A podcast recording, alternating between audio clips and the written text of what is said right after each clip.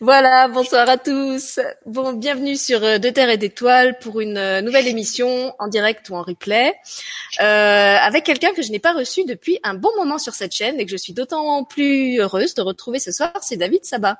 Bonsoir David. Bonsoir Sylvie. Comment vas-tu? Eh bien écoute, ça va très bien. L'ambiance est au top, comme vous pouvez déjà le voir.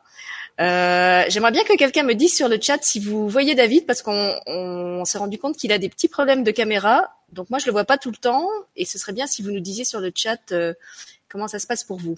Donc en attendant, bah, je disais voilà que ça fait un bon moment qu'on n'avait rien fait ensemble euh, avec David. On a fait une émission en octobre sur mon notre chaîne, lui TV, une émission sur le suicide où on était quatre.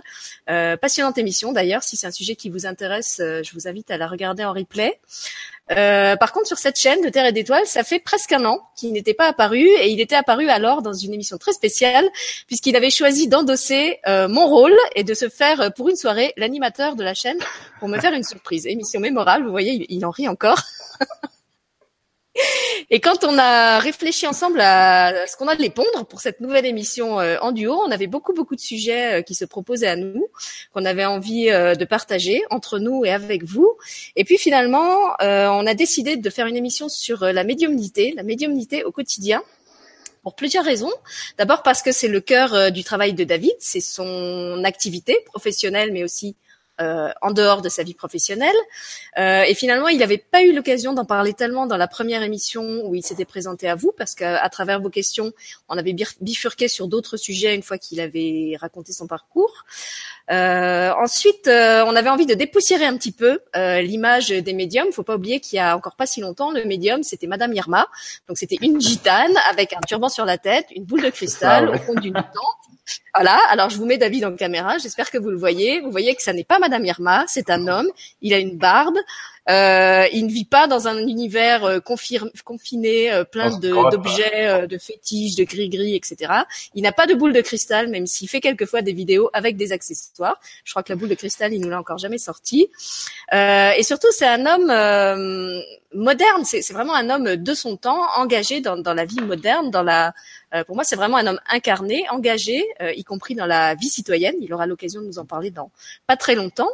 Euh, et voilà, je trouvais que c'était intéressant qu'il nous parle un petit peu de comment vit un médium euh, au quotidien quand il fait pas des consultations. Euh, est-ce que la, la le, comment il l'appelle, le, canal là-haut est, est, fermé, c'est comme un téléphone, ou est-ce que ça continue à travailler et de quelle façon?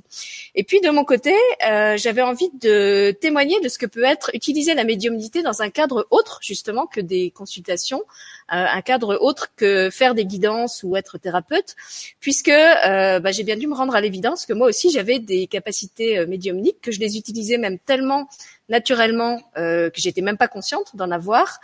Euh, et je me rends compte que pour beaucoup de gens, ces capacités se développent euh, et que finalement, euh, beaucoup de gens, comme moi à l'époque, n'identifient pas qu'en fait, ils sont déjà connectés avec plein de choses, euh, soit parce qu'ils se font pas confiance, soit parce qu'ils n'y font pas attention, euh, soit parce qu'ils ne savent pas trop sur quoi ils sont connectés et comment ils peuvent l'utiliser. Donc voilà, on va construire euh, notre échange euh, à partir de ce, double témoignage. Euh, celui de David qui, utilise sa médiumnité avec maîtrise, euh, professionnellement et tout le temps. Et puis moi, chez qui elle est ben, un peu comme tout le reste, un peu faux folle, avec des apparitions qui peuvent être assez assez surprenantes. Et puis, comme d'habitude, on prendra vos questions et vos remarques sur le chat si vous en avez. Donc, pour interagir avec nous pendant l'émission il suffit de vous connecter au chat en vous connectant à votre compte Gmail. Et si vous n'avez pas de compte Gmail, vous pouvez m'envoyer euh, un mail à l'adresse que je vous ai mise en haut du chat, que vous pouvez lire, même si vous n'avez pas accès au chat. Euh, et à ce moment-là, je lirai vos questions ou vos remarques à David euh, de votre part. Voilà. Donc je vais laisser David commencer à parler un petit peu de la médiumnité. Je sais pas de quelle façon il a envie de, de l'aborder. Après, moi, je, je, parlerai de comment ça s'est manifesté pour moi. Et puis, comme je l'ai dit, après, on, on, prendra vos questions et remarques et ça va se, ça va se filer tout seul, euh, comme ça se fait tous les soirs, euh, naturellement et sans effort. À toi, David. Naturellement, le terme est très bien choisi. Euh, bonsoir à tous et à toutes. Euh, alors, je vais peut-être me présenter parce que tout le monde ne me connaît pas, j'imagine. Euh... Non, c'est pas possible, David. bah, si, quand même. Voyons. Toi, chut. tu m'as fait chute au début, je vais te faire chute, tu vas voir. euh, du coup, je m'appelle David, effectivement, et je suis médium. Et peut-être l'une des particularités que dans mon parcours qu'on ne retrouvera pas chez tous mes confrères ou consoeurs, c'est que j'ai pris conscience de ma, de ma médiumnité tardivement. Euh, et que si mon parcours est atypique par rapport à certains, je me suis réveillé, moi j'avais 36 ans, j'en ai 43 aujourd'hui. Euh, c'est lié à, à, un deuil. J'ai perdu ma grand-mère lorsque j'avais 30 ans. Et c'est suite à ce deuil où en fait, où j'ai euh, me, suis tourné vers autre chose que moi-même et vers l'au-delà également. Et en fait, au bout de six ans après, j'ai pris conscience que j'avais des dons. J'ai beaucoup travaillé sur moi, j'ai beaucoup travaillé sur mes dons, j'ai découvert beaucoup de choses. Et j'ai transformé l'homme que j'étais. Et sept ans après, voilà où j'en suis. Euh, et du coup, ce parcours atypique, euh, il est évident que je ne sois pas le seul à l'avoir. Alors, il y a deux raisons karmiques, une personnelle et une familiale, que j'évoquerai pas ici parce que c'est pas le sujet, ça prendrait trop de temps, qui a fait que mon parcours, il est, euh, il est celui-là, et qu'aujourd'hui, aujourd'hui, je vis de ma médiumnité parce que c'est un choix que j'ai fait, c'est un choix d'incarnation. Euh, suite à mon éveil spirituel, où j'ai découvert mes dons et que je commençais à faire des canalisations pour mes amis, euh, pour ma famille et pour moi-même, où je recevais des messages, euh, mes guides m'ont permis de faire le choix d'en faire un métier ou pas. C'est un choix que j'ai fait, comme tous les médiums lorsqu'on s'installe. C'est pas nos guides qui nous demandent de les installer. On nous fait des invitations. Il y a l'une des magies euh, de la spiritualité, c'est de découvrir que nous avons le libre arbitre. C'est peut-être même de redécouvrir ce libre arbitre qu'on a tendance à perdre face aux croyances, aux religions, aux éducations, cultures, à nos peurs, qui fait qu'on a tendance à peut-être parfois à être conditionné par les autres et pas par soi-même. Et que la médiumnité la spiritualité, euh, c'est pas une religion, il n'y a pas de dogme, il n'y a pas d'obligation, il n'y a pas d'interdiction. Qui fait qu'on va redécouvrir un libre arbitre qu'on va utiliser pour faire ou ne pas faire certaines choses. Du coup, j'ai fait le choix d'en faire un métier et je m'épanouis euh, pleinement dedans. Et c'est vrai que c'est très juste de dire que c'est le cœur de mon métier. C'est une phrase que j'utilise souvent. Mais euh, avant d'être le cœur de mon métier, c'est le cœur de ma vie, c'est le cœur de l'homme que je suis. C'est ce qui me permet d'être heureux aujourd'hui dans mes baskets et d'être, euh, d'essayer dans la mesure du possible d'être épanoui chaque jour de ma vie. Ce qui n'est pas toujours simple, comme tout le monde j'ai mon job à faire personnel, mon développement personnel, j'ai mon quotidien à gérer, j'ai ma famille, j'ai mes amis, j'ai plein de choses à gérer, qui fait que c'est pas toujours euh, c'est pas toujours simple, mais la médiumité m'accompagne dans ce sens et me permet d'avoir un regard différent. Et du coup, ce soir, au-delà de vous parler de la médiumité d'une manière professionnelle, c'est plus de la ramener dans vos quotidiens. Et pour la ramener dans vos quotidiens, bah, je vais vous parler de mon quotidien en tant que médium, mais pas du médium professionnel. En partie, si, mais surtout de, de comment vivre de sa médiumnité, comment la découvrir, comment l'apprivoiser, comment évoluer avec et comment faire une force et, pas une faiblesse, comment épouser cette médiumnité, comment l'aimer, comment l'appréhender et comment ne pas en avoir peur. On est tous médiums en sens large du terme euh, et il faut en prendre conscience. C'est important que vous preniez conscience de tout ça pour le, le déterminer et le et travailler avec. Euh, on est tous médiums au sens large du terme. Ça commence par l'intuition, le sixième sens, les rêves, qu'ils soient, qu'ils soient prémonitoires ou pas. Vous êtes tous guidés en permanence, mais tout le monde n'en prend pas conscience. Euh, aujourd'hui, en 2019, bientôt, les choses s'accélèrent. On arrive dans une époque qui est beaucoup plus, euh, beaucoup plus spirituelle. Internet aide pour beaucoup à l'éveil de tout le monde. C'est un petit peu ce qu'on pourrait, euh, le monde virtuel qui est Internet, YouTube, Facebook, tous les réseaux sociaux et même Google, hein, toutes tous les moteurs de recherche, va un peu refléter la conscience collective et va permettre de, bah, de mettre euh, en commun toutes, euh, toutes les connaissances de tout le monde. C'est un peu comme lorsqu'on rentre dans un magasin, c'est le, le, fait d'avoir un choix, d'avoir une diversité, euh, ne serait-ce que pour un paquet de pâtes, d'avoir plusieurs marques, plusieurs formes de pâtes et d'avoir ce choix de pouvoir choisir le paquet de qui, le paquet de pâtes qui vous correspond le plus. Et cette diversité qu'on va pouvoir retrouver sur Internet, euh, il est intéressant de le prendre comme un choix et pas comme quelque chose qui va vous perdre. Euh, cette époque euh, qui est beaucoup, qui est de plus en plus spirituelle, liée à Internet et à l'éveil des consciences, qui fait qu'il y a de plus en plus de gens qui euh, se détachent de la médecine traditionnelle, qui vont de la médecine chinoise, la médecine douce, la naturopathie, euh, qui vont l'épuiser dans la nature ce qu'elle nous offre de meilleur. Euh, sont des facteurs également qui fait qu'il y a de plus en plus de gens qui s'éveillent et qui se lancent dans des carrières de, de thérapeutes, de médiums et d'énergéticiens. Parce que c'est l'histoire de l'offre et de la demande qui fait qu'aujourd'hui, les gens vont se détacher d'une structure, d'un mode de fonctionnement qui ne correspond plus à, à l'évolution de l'homme et euh, à l'évolution des mentalités. C'est quelque chose qui a, commandé depuis, qui a commencé depuis 2012. Je trouve qu'il y a une accélération depuis 2015. Et je ne sais pas ce comment on va vivre au-dessus en 2019, mais vraiment, je trouve qu'il y a une grande montée en puissance. Et moi, je, je rencontre beaucoup, beaucoup de personnes qui s'ouvrent de plus en plus et qui découvrent leurs dons et qui patauchent complètement avec leurs dons Et la première, euh, le premier facteur qui fait que les gens euh, pataugent avec leurs dons, c'est qu'ils ont un petit peu peur de ce qu'ils vont découvrir. L'invisible fait peur parce que justement, on ne connaît pas et qu'on ne nous éduque pas tout petit à, à découvrir ça. Et en fait, on arrive à un âge euh, plus ou moins tardif à se dire putain, j'ai le don et qu'est-ce que je fais de ça? Est-ce que j'entends vraiment? Est-ce que cette petite voix qui est, qui est dans ma tête, elle vient de mon ego, elle vient de mon guide Qui est cette âme qui traverse ma maison? Qu'est-ce que je fais de tout ça? Donc il y a beaucoup d'interrogations liées aux peurs. Et c'est tout ça qu'il va falloir apprendre. Il faut apprendre à les rouages de la médiumnité. Euh, L'évolution dans laquelle on se trouve aujourd'hui est liée à la société, mais liée à, à l'entrée dans l'ère du verso. L'ère du verso, euh, c'est un ère qui devient de plus en plus spirituel, où l'invisible devient visible et l'intangible devient tangible. C'est un éveil des consciences qui va se faire sur plusieurs siècles, je pense, et qui nous amène dans la cinquième dimension avant de passer dans la cinquième dimension, on va transiter par la quatrième dimension, qui est une transition, euh, qui est une dimension pardon transitoire. Et la première chose à découvrir dans la quatrième dimension, c'est l'espace-temps qui est différent, qui va moins nous ralentir. Aujourd'hui, nous sommes dans la matière, nous évoluons dans des corps de matière et on est rattaché au temps. On n'a pas le temps, le corps vieillit, il y a plein de choses qui vont nous ramener au temps, qui fait qu'on va avoir du mal à avancer y a nos corps de matière et euh, au monde dans lequel nous évoluons. La quatrième dimension va permettre de relativiser le temps et d'appréhender les choses différemment. Et dans la cinquième dimension, c'est une dimension d'amour inconditionnel, où on n'aura plus de corps de matière, on se déplacera à la vitesse euh, de la pensée et que nous allons tout créer par la pensée. Chaque pensée que nous allons avoir va se manifester dans la matière. La matière sera plus organique, elle sera beaucoup plus éthérée, les choses seront beaucoup plus fluides et beaucoup plus transparentes. Et pour accéder à ce niveau de conscience, à la cinquième dimension, il va falloir lever les peurs et les doutes parce que bien évidemment, avec toutes les peurs que nous avons tous, si à chaque fois que j'ai une peur, je la crée, je la manifeste, ça risque d'être le bordel. Et lorsqu'on a des pensées un peu négatives, hein, de, je prends souvent l'exemple du code de la route, lorsqu'on est sur la route, qu'on dit ce connard il me fait chier, il avance pas, faudrait qu'il dégage, qu'est-ce que je vais faire? Je vais le dégager, parce que ma pensée va créer ça. Chaque pensée va engendrer une action.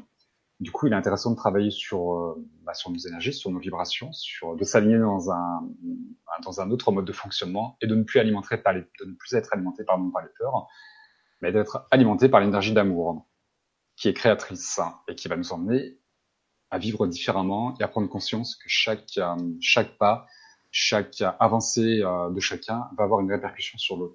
C'est faire des choix en conscience et que nous, sommes tous reliés les uns aux autres.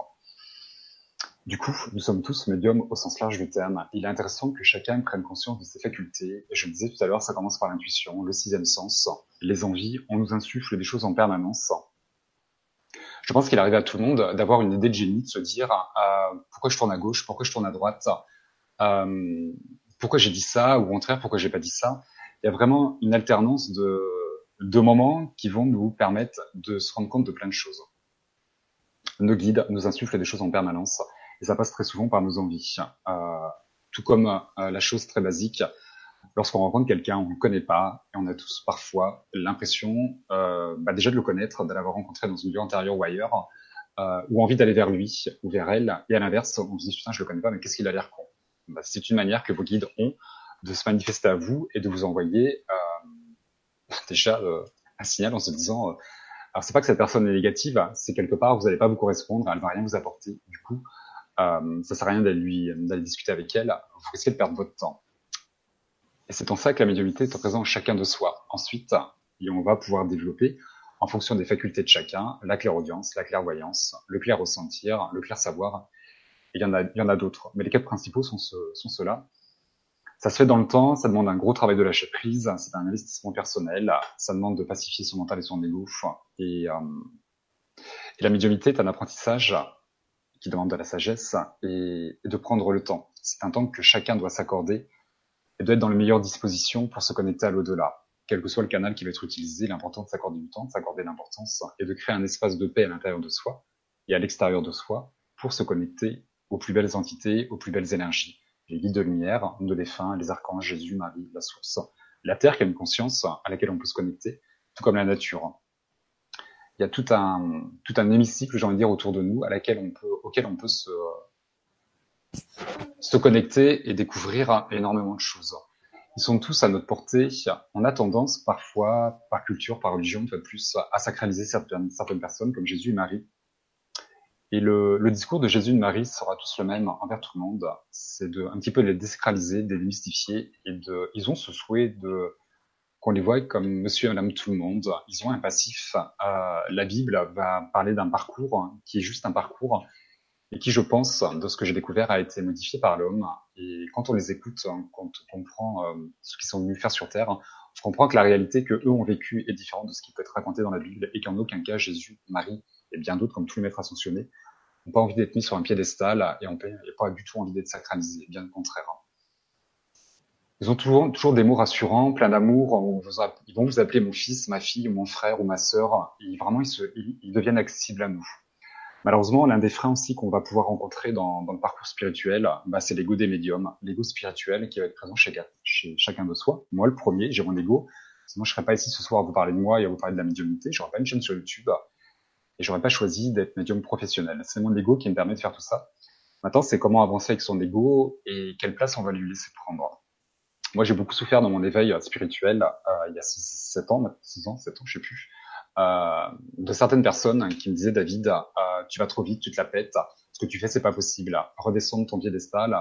Et euh, j'ai beaucoup souffert de ça, où les gens, certains médiums sont très forts pour faire ça. Je faire des ennemis, mais c'est pas grave, je m'en fous. Où certains médiums sont, je trouve, très pompeux et vont en fait limiter les dons à eux-mêmes et vont vous empêcher, vont vous permettre de croire que vous n'êtes pas capable de faire. Du coup, c'est là où l'ego du médium va prendre toute sa place. C'est un peu la magnificence de l'homme aussi, je trouve, de se dire, moi je suis capable, parce que je suis médium de naissance, parce que ceci, parce que cela. Pourquoi pas? Moi, c'est pas mon discours. Euh, je sais que j'ai beaucoup, beaucoup souffert de ça, et c'est le jugement, c'est vous permettre de croire que vous êtes capable ou pas. C'est à vous de savoir si vous êtes capable, c'est surtout en essayant que vous êtes capable de savoir si vous êtes capable ou pas. C'est pas aux autres de vous le dire, c'est pas à moi, c'est juste à vous de percevoir vos dons, de travailler sur soi et d'avancer avec le temps. Ça, c'est important. Et effectivement, de, de pacifier son mental et son ego. Euh, lors des stages, je fais des stages pour euh, faire des initiations à la médiumnité, pour développer des dons, pour travailler la confiance en soi. J'ai créé deux stages avec Christine, qui, qui anime avec moi les, les, stages de médiumnité. Et on retrouve tout le temps les mêmes, les mêmes interrogations, les mêmes, les mêmes peurs. C'est comment savoir si ce qu'on me dit, c'est la vérité, si c'est mental ou si c'est mon guide? Bah, la première des choses à faire, c'est accepter de se tromper, parce qu'en acceptant de se tromper, on va coucher son mental et son ego, euh, que le temps vous permettra de savoir si vous vous trompez ou si c'est juste ce que vous faites. Et c'est pour ça qu'il faut prendre le temps. Et euh, il est important de, de, reconsidérer certaines choses et de, ne pas mentaliser les choses. Il y a beaucoup de choses qui sont pas rationnelles qu'on ne peut pas comprendre dans la médiumnité et qu'il faut comprendre avec le cœur et vous allez comprendre avec le temps il y a plein de croyances qu'il va falloir lever, notamment ce côté que c'est inaccessible. Euh, c'est pour ça que j'insiste un peu sur le côté euh, que c'est accessible à tout le monde. Il y a des médiums qui vont dire que la médiumnité, ça ne s'apprend pas, c'est inné. On a la médiumnité en soi, on peut pas, peut pas l'apprendre, on ne peut pas l'apprendre aux autres, on ne peut pas le transmettre. Pourquoi on ne pourrait pas transmettre ça aux autres? C'est là où il est intéressant d'utiliser votre libre arbitre, de tester des choses et de découvrir par vous-même si vous êtes capable ou pas et de vous défaire de certaines peurs. Euh, il faut vraiment prendre le temps de découvrir ce que c'est, de découvrir les rouages de la médiumnité et d'avancer avec vos difficultés. Chaque difficulté vont vous permettre de dépasser, de, de, faire grandir la confiance en soi, de lâcher prise et de comprendre comment ça fonctionne. On ne peut pas, en un claquement de doigts, euh, tout révolutionner. Moi, quand je suis arrivé à 36 ans, à commencer à entendre des voix, à voir des choses, déjà je comprenais pas ce que c'était. Il m'a fallu du temps pour comprendre ce que c'était. Euh, un jour, je me suis à quatre pas dans mon salon en train de prier pour faire passer une âme, et je me suis dit, David, stop, tu vas trop loin, tu deviens complètement fou, quoi. Je me suis connecté à des énergies qui étaient, euh, qui étaient pas jolies, jolies, mais c'est chouette parce que ça m'a permis de les identifier, de savoir ce que c'est, et aujourd'hui, en fait, bah, ça me permet de me protéger moi, de protéger mes consultants, que ce soit à distance ou en présentiel.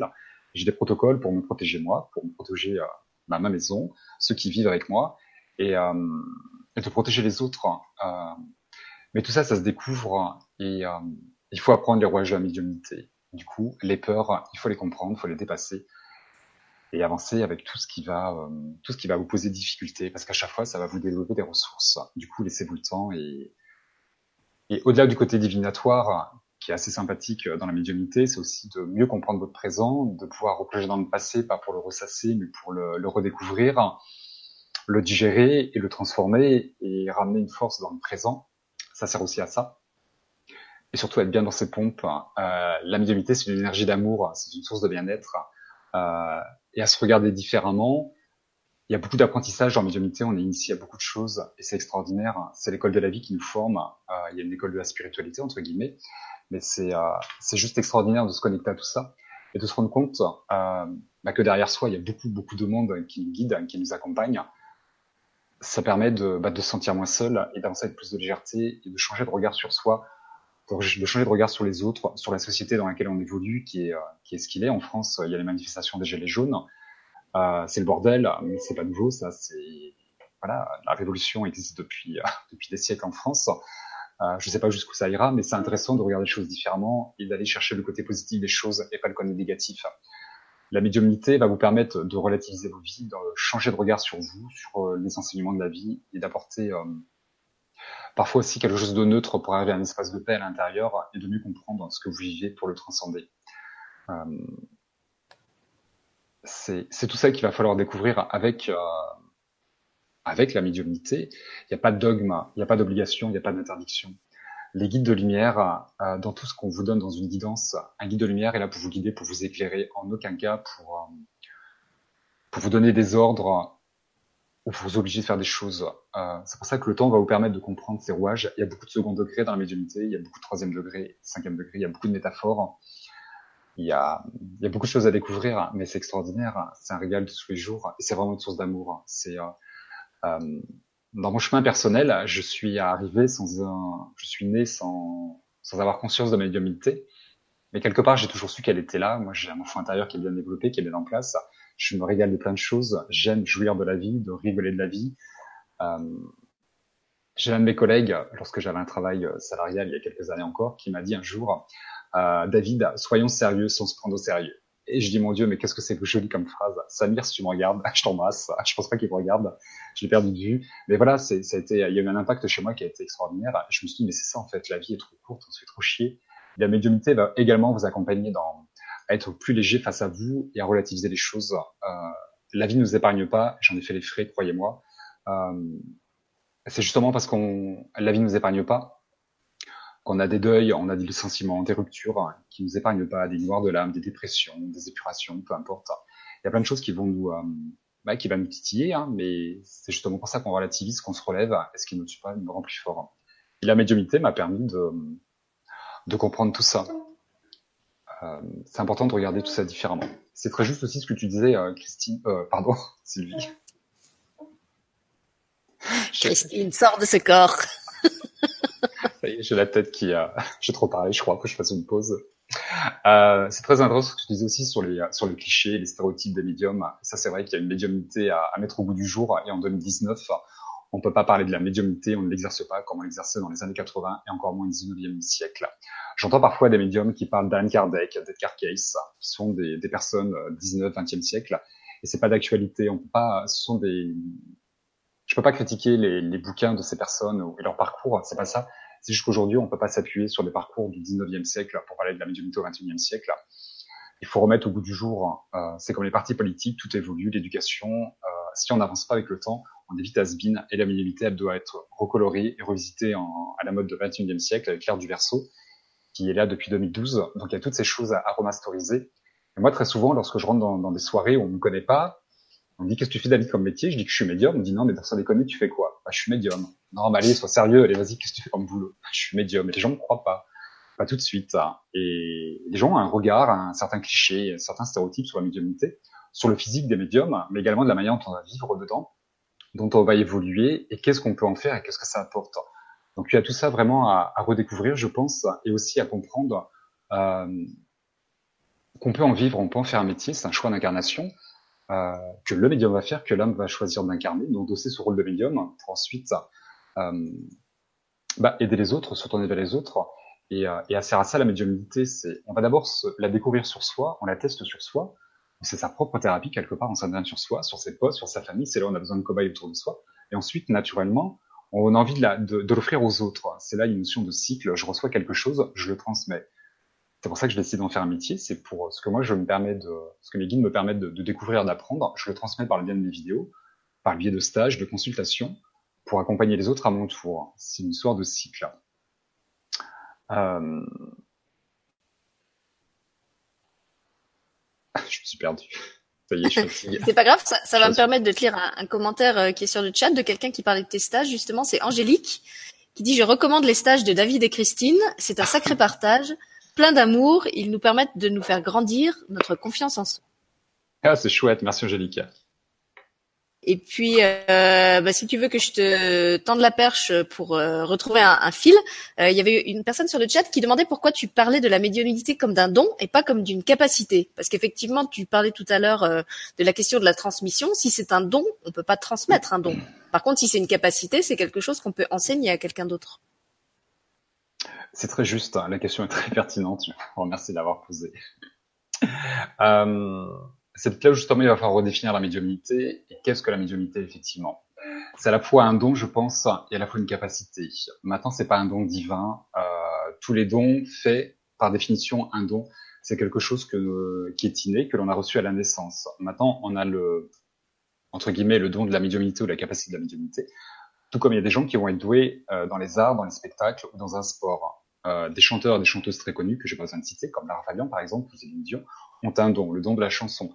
Attends, ça se travaille. Elles apprennent. Elles font évoluer leur don.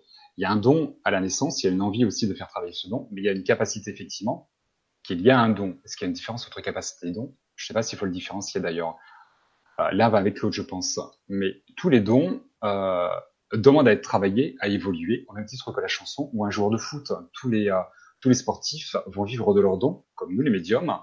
Euh, il y a une envie et de travailler leurs dons. Si on ne travaille pas nos dons, si on ne les fait pas évoluer, on va stagner, on va devenir has ou autre, qui fait qu'il y a quelque chose à, à, à, faire évoluer en permanence. Et la capacité, c'est, oui, on peut aussi parler de capacité, qu'on a tous cette capacité en soi. Je ne sais pas si euh, il faut définir don ou capacité. Je pense que les deux termes sont justes. Maintenant, il faut surtout euh, l'identifier en soi, en prendre conscience et ensuite euh, bah, faire le travail qui incombe. C'est un gros investissement personnel et ça demande beaucoup de temps et ça demande surtout de s'accorder un temps. On peut pas travailler la médiumnité vite fait, bien fait, sur le coin d'un bureau, euh, euh, dans une cour de récréation, ou euh... il faut se mettre dans les meilleures conditions. Si on n'est pas dans les meilleures conditions, on risque de se connecter à pas grand-chose de, de, très joli joli. Et c'est là où il est intéressant de d'élever ses vibrations et ses énergies pour euh, pour capter autre chose que du bas astral. Et ça permet, ça demande de prendre des, des précautions importante. Donc, je sais pas si je réponds vraiment à la question, mais euh, capacité et don, pour moi, c'est la même. C'est pas que c'est la même chose, mais on peut, on peut le définir des deux côtés et ça peut être peut-être pas intéressant de choisir. Et chacun choisira euh, ce qu'il a envie de choisir, tout simplement.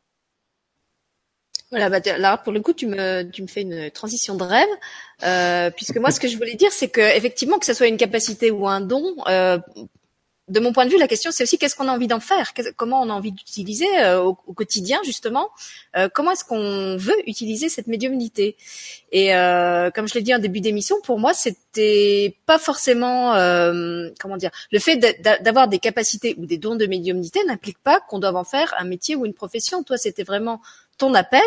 Euh, de la même façon qu'il y a des gens euh, très doués et très passionnés par euh, la cuisine, la couture, euh, les langues, la danse, euh, la, voilà, tout, tout, un tas d'autres choses, on n'est pas obligé d'en faire son métier. Et donc, bah moi, en fait, ça, ça, a été mon cas pendant longtemps. D'abord, j'avais même pas conscience que j'avais des, des, capacités médiumniques. Moi, j'ai grandi dans un milieu ultra cartésien, et ce qui a été ma vraiment ma bouée de sauvetage, c'est que j'avais un imaginaire très très développé et que bah, je me baladais, en fait, je me baladais tout le temps dans des mondes que je croyais imaginaires, puisque dans le cercle où je vivais, on, disait que c'était des réalités imaginaires, ce qui sous-entendait qu'elles n'existaient pas, mais pour moi, c'était évident qu'elles étaient réelles. Et donc, ça m'a donné une sorte de, de, de de virginité ou d'ouverture d'esprit parce que pour moi tout était possible, tout était vivant. Euh, ce qui fait qu'après, quand j'ai commencé à, je sais pas, par exemple, avoir euh, des défunts, et ben pour moi, c'était pas différent de parler avec un défunt de quand je parlais avec une pierre, avec un arbre, mais je pouvais aussi parler avec ma fourchette, euh, avec euh, avec tout et n'importe quoi. Euh, et après, quand j'ai rencontré des gens qui ont qui ont mis le doigt sur le fait que j'avais des capacités médiumniques, je suis restée très sceptique par rapport à ça parce que justement pour moi c'était tellement naturel d'utiliser ça tout le temps que j'appelais pas ça de la médiumnité. C'était juste euh, avoir un lien de cœur avec euh, avec les gens, avec les choses. Euh, par contre, ce que je constatais, c'est qu'effectivement j'agissais sur les gens comme une sorte de révélateur, c'est-à-dire que la, la vie m'amenait des gens que parfois je connaissais presque pas euh, qui, qui se mettait déjà à me parler de choses très personnelles alors qu'on s'était jamais rencontrés. Donc déjà ça, c'était quand même assez déroutant. Euh, des, des, histoires de famille. Je me souviens de la, de la d'une personne de, de, mon village euh, avec qui j'avais pas de, de lien euh, particulier, euh, qui la première fois qu'elle vient chez moi commence à me parler de son frère qui s'était suicidé et fond en larmes sur mon canapé. Alors que voilà, normalement c'est pas le genre de choses qu'on raconte euh, à, à, une inconnue. Euh, et très souvent en fait les gens me renvoyaient, donc moi je répondais très spontanément ce qui ce qui me venait et, et, je voyais que ça faisait pour eux comme des clés. C'était vraiment comme si je leur donnais une clé de compréhension qui quelquefois ne faisait pas sens sur le moment. Euh, et quelquefois, il, revenait me voir des mois ou des années après en me disant "Tu te souviens de ce que tu m'as dit euh, à l'époque euh, quand je t'avais parlé de ça et ça? Et moi, évidemment, je me rappelais pas du tout de ce que je leur avais dit. Eh ben, tu sais que j'ai eu un déclic après que tu m'aies dit ça. Il s'est passé ça et ça et ça. Donc voilà, je constatais que j'avais cette, cet effet-là sur les gens. Et après, c'est vraiment quand je suis arrivée sur le grand changement où là, il y avait des gens très très connectés que bah, les mes, mes, collègues en fait des autres chaînes me disaient qu'apparemment j'avais vraiment des, des capacités médiumniques euh, euh, élevées. Euh, j'ai fait un, travail en numérologie avec Julien, qui était spécialisé en numérologie, et il y avait à nouveau ça qui ressortait de mon de mon thème en numérologie. Mais voilà, pour moi, c'était, je voyais toujours pas trop ce que je pouvais faire de ces capacités médiumniques, à part continuer à les utiliser de façon très très spontanée et très naturelle au quotidien dans, dans mes relations avec les gens, comme je l'avais fait jusqu'ici. J'avais pas envie d'en faire un métier. Et puis après, il y a eu euh, un moment un peu décisif. J'ai fait une consultation avec Claire, Claire Thomas, qui est donc médium professionnel, euh, qui était venue justement se présenter sur le grand changement. Et c'était très drôle parce que la, la spécialité de Claire Thomas, c'est de, enfin à l'époque, sa spécialité, c'était de lire les vies antérieures. Euh, je crois que maintenant, elle fait aussi d'autres choses. Et donc, elle, elle me lit euh, un bon paquet de mes, de mes vies antérieures. Et je me rends compte que euh, une de ces vies, mais vraiment comment dire, trait pour trait, correspondait à un livre que j'avais écrit. Moi, en fait, dans, la vie, euh, je suis écrivain, c'est ça mon, activité professionnelle.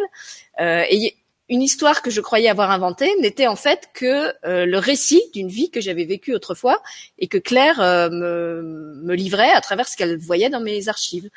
Euh, plus récemment, je fais euh, une euh, consultation avec quelqu'un qui travaille avec les, les animaux. D'ailleurs, je crois qu'elle est sur le chat, donc elle va, elle va se reconnaître. C'est euh, Nicole Battista qui était là cette semaine, et elle, elle voit plein d'esprits animaux autour de moi qui sont en contact avec moi. Et à nouveau, on se rend compte que ce sont les personnages d'un de mes livres.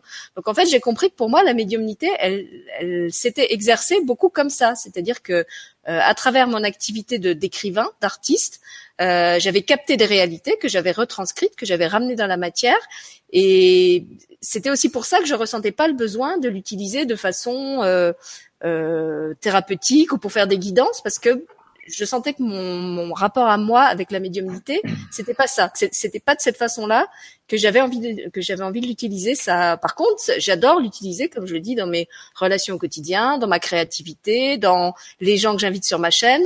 Euh, en général, euh, ils n'arrivent pas euh, à moi par, hasard ou je suis pas téléguidée. Euh, vers eux par hasard. J'avais raconté par exemple euh, lors de la première émission avec Jérôme Rodange euh, par quelle succession de synchronicité on m'avait amené vers ce garçon euh, euh, et insisté, incité pour que pour que je l'invite alors qu'il n'avait pas du tout le profil à passer euh, sur ma chaîne qui était une chaîne pour les enfants. Euh, donc voilà, ma, la, la, la, je vais dire que j'étais un peu médium à l'insu de mon plein gré, c'était vraiment pas conscient chez moi et même quand c'est devenu conscient, euh, bah, j'ai ressenti que pour moi c'était c'était pas ma voie d'en faire un métier, que c'était pas comme ça que j'avais envie de l'utiliser. Et c'est de ça aussi que je voulais parler ce soir parce qu'il y a beaucoup de gens qui ont ces dons, euh, qui se mettent un peu la pression avec l'idée de, de, de, devenir médium professionnel. Et j'ai envie de vous dire, mais vous n'êtes pas obligé d'en faire un métier. Vous pouvez choisir d'utiliser la, la médiumnité autrement. Euh, de même qu'un qu'un cuisinier ou qu'un musicien peut choisir de pas en faire euh, son activité principale, de garder ça comme un comme un plus euh, dans sa vie euh, et de pas forcément voilà devenir quelqu'un qui fait des guidances, des consultations. donc j'ai envie de vous dire soyez créatifs, soyez soyez ouverts et essayez de ressentir justement si vous avez ces dons euh, de quelle façon vous avez envie de les utiliser, soit en les intégrant à une activité que vous avez déjà et où ils peuvent justement devenir comme une sorte de plus, ce qui a été le cas pour moi euh, comme artiste, soit si vraiment vous avez cet appel, en allant effectivement vers la médiumnité en tant que, que professionnel. Mais pour moi, ça n'est pas l'unique voie. Voilà, c'est ça que j'avais envie de dire ce soir. David, tu veux réagir à ça? Je suis entièrement d'accord avec toi. D'ailleurs, c'est le sujet de ce soir, c'est la médiumnité au quotidien, et justement de pas besoin d'en faire métier. C'est très bien que je me sois perdu, que tu aies pris le relais, parce que euh, c'est là aussi, c'est un petit peu la magie de la médiumnité, et que c'est une chance de pas être tout seul dans sa tête. C'est qu'en fait, ils m'ont aidé à, à me dépatouiller de, de la capacité du don, et en fait, on m'a permis de, de mieux, j'espère de nouveau retranscrire ce qu'on m'a dit. En fait, on a tous des dons quand on arrive sur Terre, que ce soit le foot, la musique ou la médiumnité, tout ce qui est artistique et créatif. Nous sommes tous, à l'intérieur de nous, plein de dons. Dans la création, euh, on arrive tous avec un potentiel différent qui fait qu'on va prendre un don ou un autre en fonction du choix d'incarnation, de ce qu'on souhaite, euh, de comment l'âme souhaite se réaliser avec plus ou moins de difficultés. Du coup, on a tous des dons. Maintenant, la capacité, ça va être la capacité à les développer. C'est parce que j'ai un don que je vais pouvoir euh, en faire un métier, parce que c'est pas forcément le but. Et comment je vais pouvoir le développer, c'est aussi ça la capacité à développer ce don. Donc c'est là on va pouvoir rallier les deux, et peut-être pas besoin de définir l'un ou l'autre. Maintenant, il y a vraiment une notion de, de parité en fonction des âmes, et qu'on a tous, entre guillemets, les mêmes capacités. Maintenant, ce sont des choix d'incarnation, et qu'effectivement, la médiumnité, pas besoin d'en faire un métier pour la vivre au quotidien, et surtout pas d'en faire un métier pour la vivre au quotidien. C'est vraiment deux choses différentes. Et comme tu disais, euh, Sylvie, la première, euh, la première, l'une des manières où la médiumnité va pouvoir vous s'exprimer et vous accompagner, c'est dans tout ce qui est artistique et créatif. Il y a beaucoup de, de célèbres musiciens, que, je sais pas de conneries, je sais plus, c'est euh, euh, Van Gogh et en termes de celui qui est aveugle, Mozart, je sais plus le, le pianiste qui était aveugle, était, qui était complètement inspiré. Toutes les créations Beethoven ou Beethoven, je sais plus. Ouais. Ah, il était sourd. Attends, non, je dis des bêtises. Il était sourd. voilà, sourd, c'est ça, pardon. Euh, du coup, c'était des médiums comme Walt Disney. Walt Disney était médium, mais on ne parlait pas d'eux en tant que médium, on parlait d'eux en tant qu'artiste, en tant que créateur. Mais la médiumité, c'est une source d'inspiration. Et beaucoup, beaucoup de personnes, des artistes, comme pour écrire un livre, au-delà de faire de l'écriture inspirée, de recevoir un message de l'au-delà, votre guide vous insuffle quelque chose et vous accompagne de la créativité. L'âme est présente à 3000% dans les moments créatifs. C'est un moment de plaisir où on va se détacher de la matérialité, des soucis, des peurs. Il n'y a plus de mental, il n'y a plus d'ego.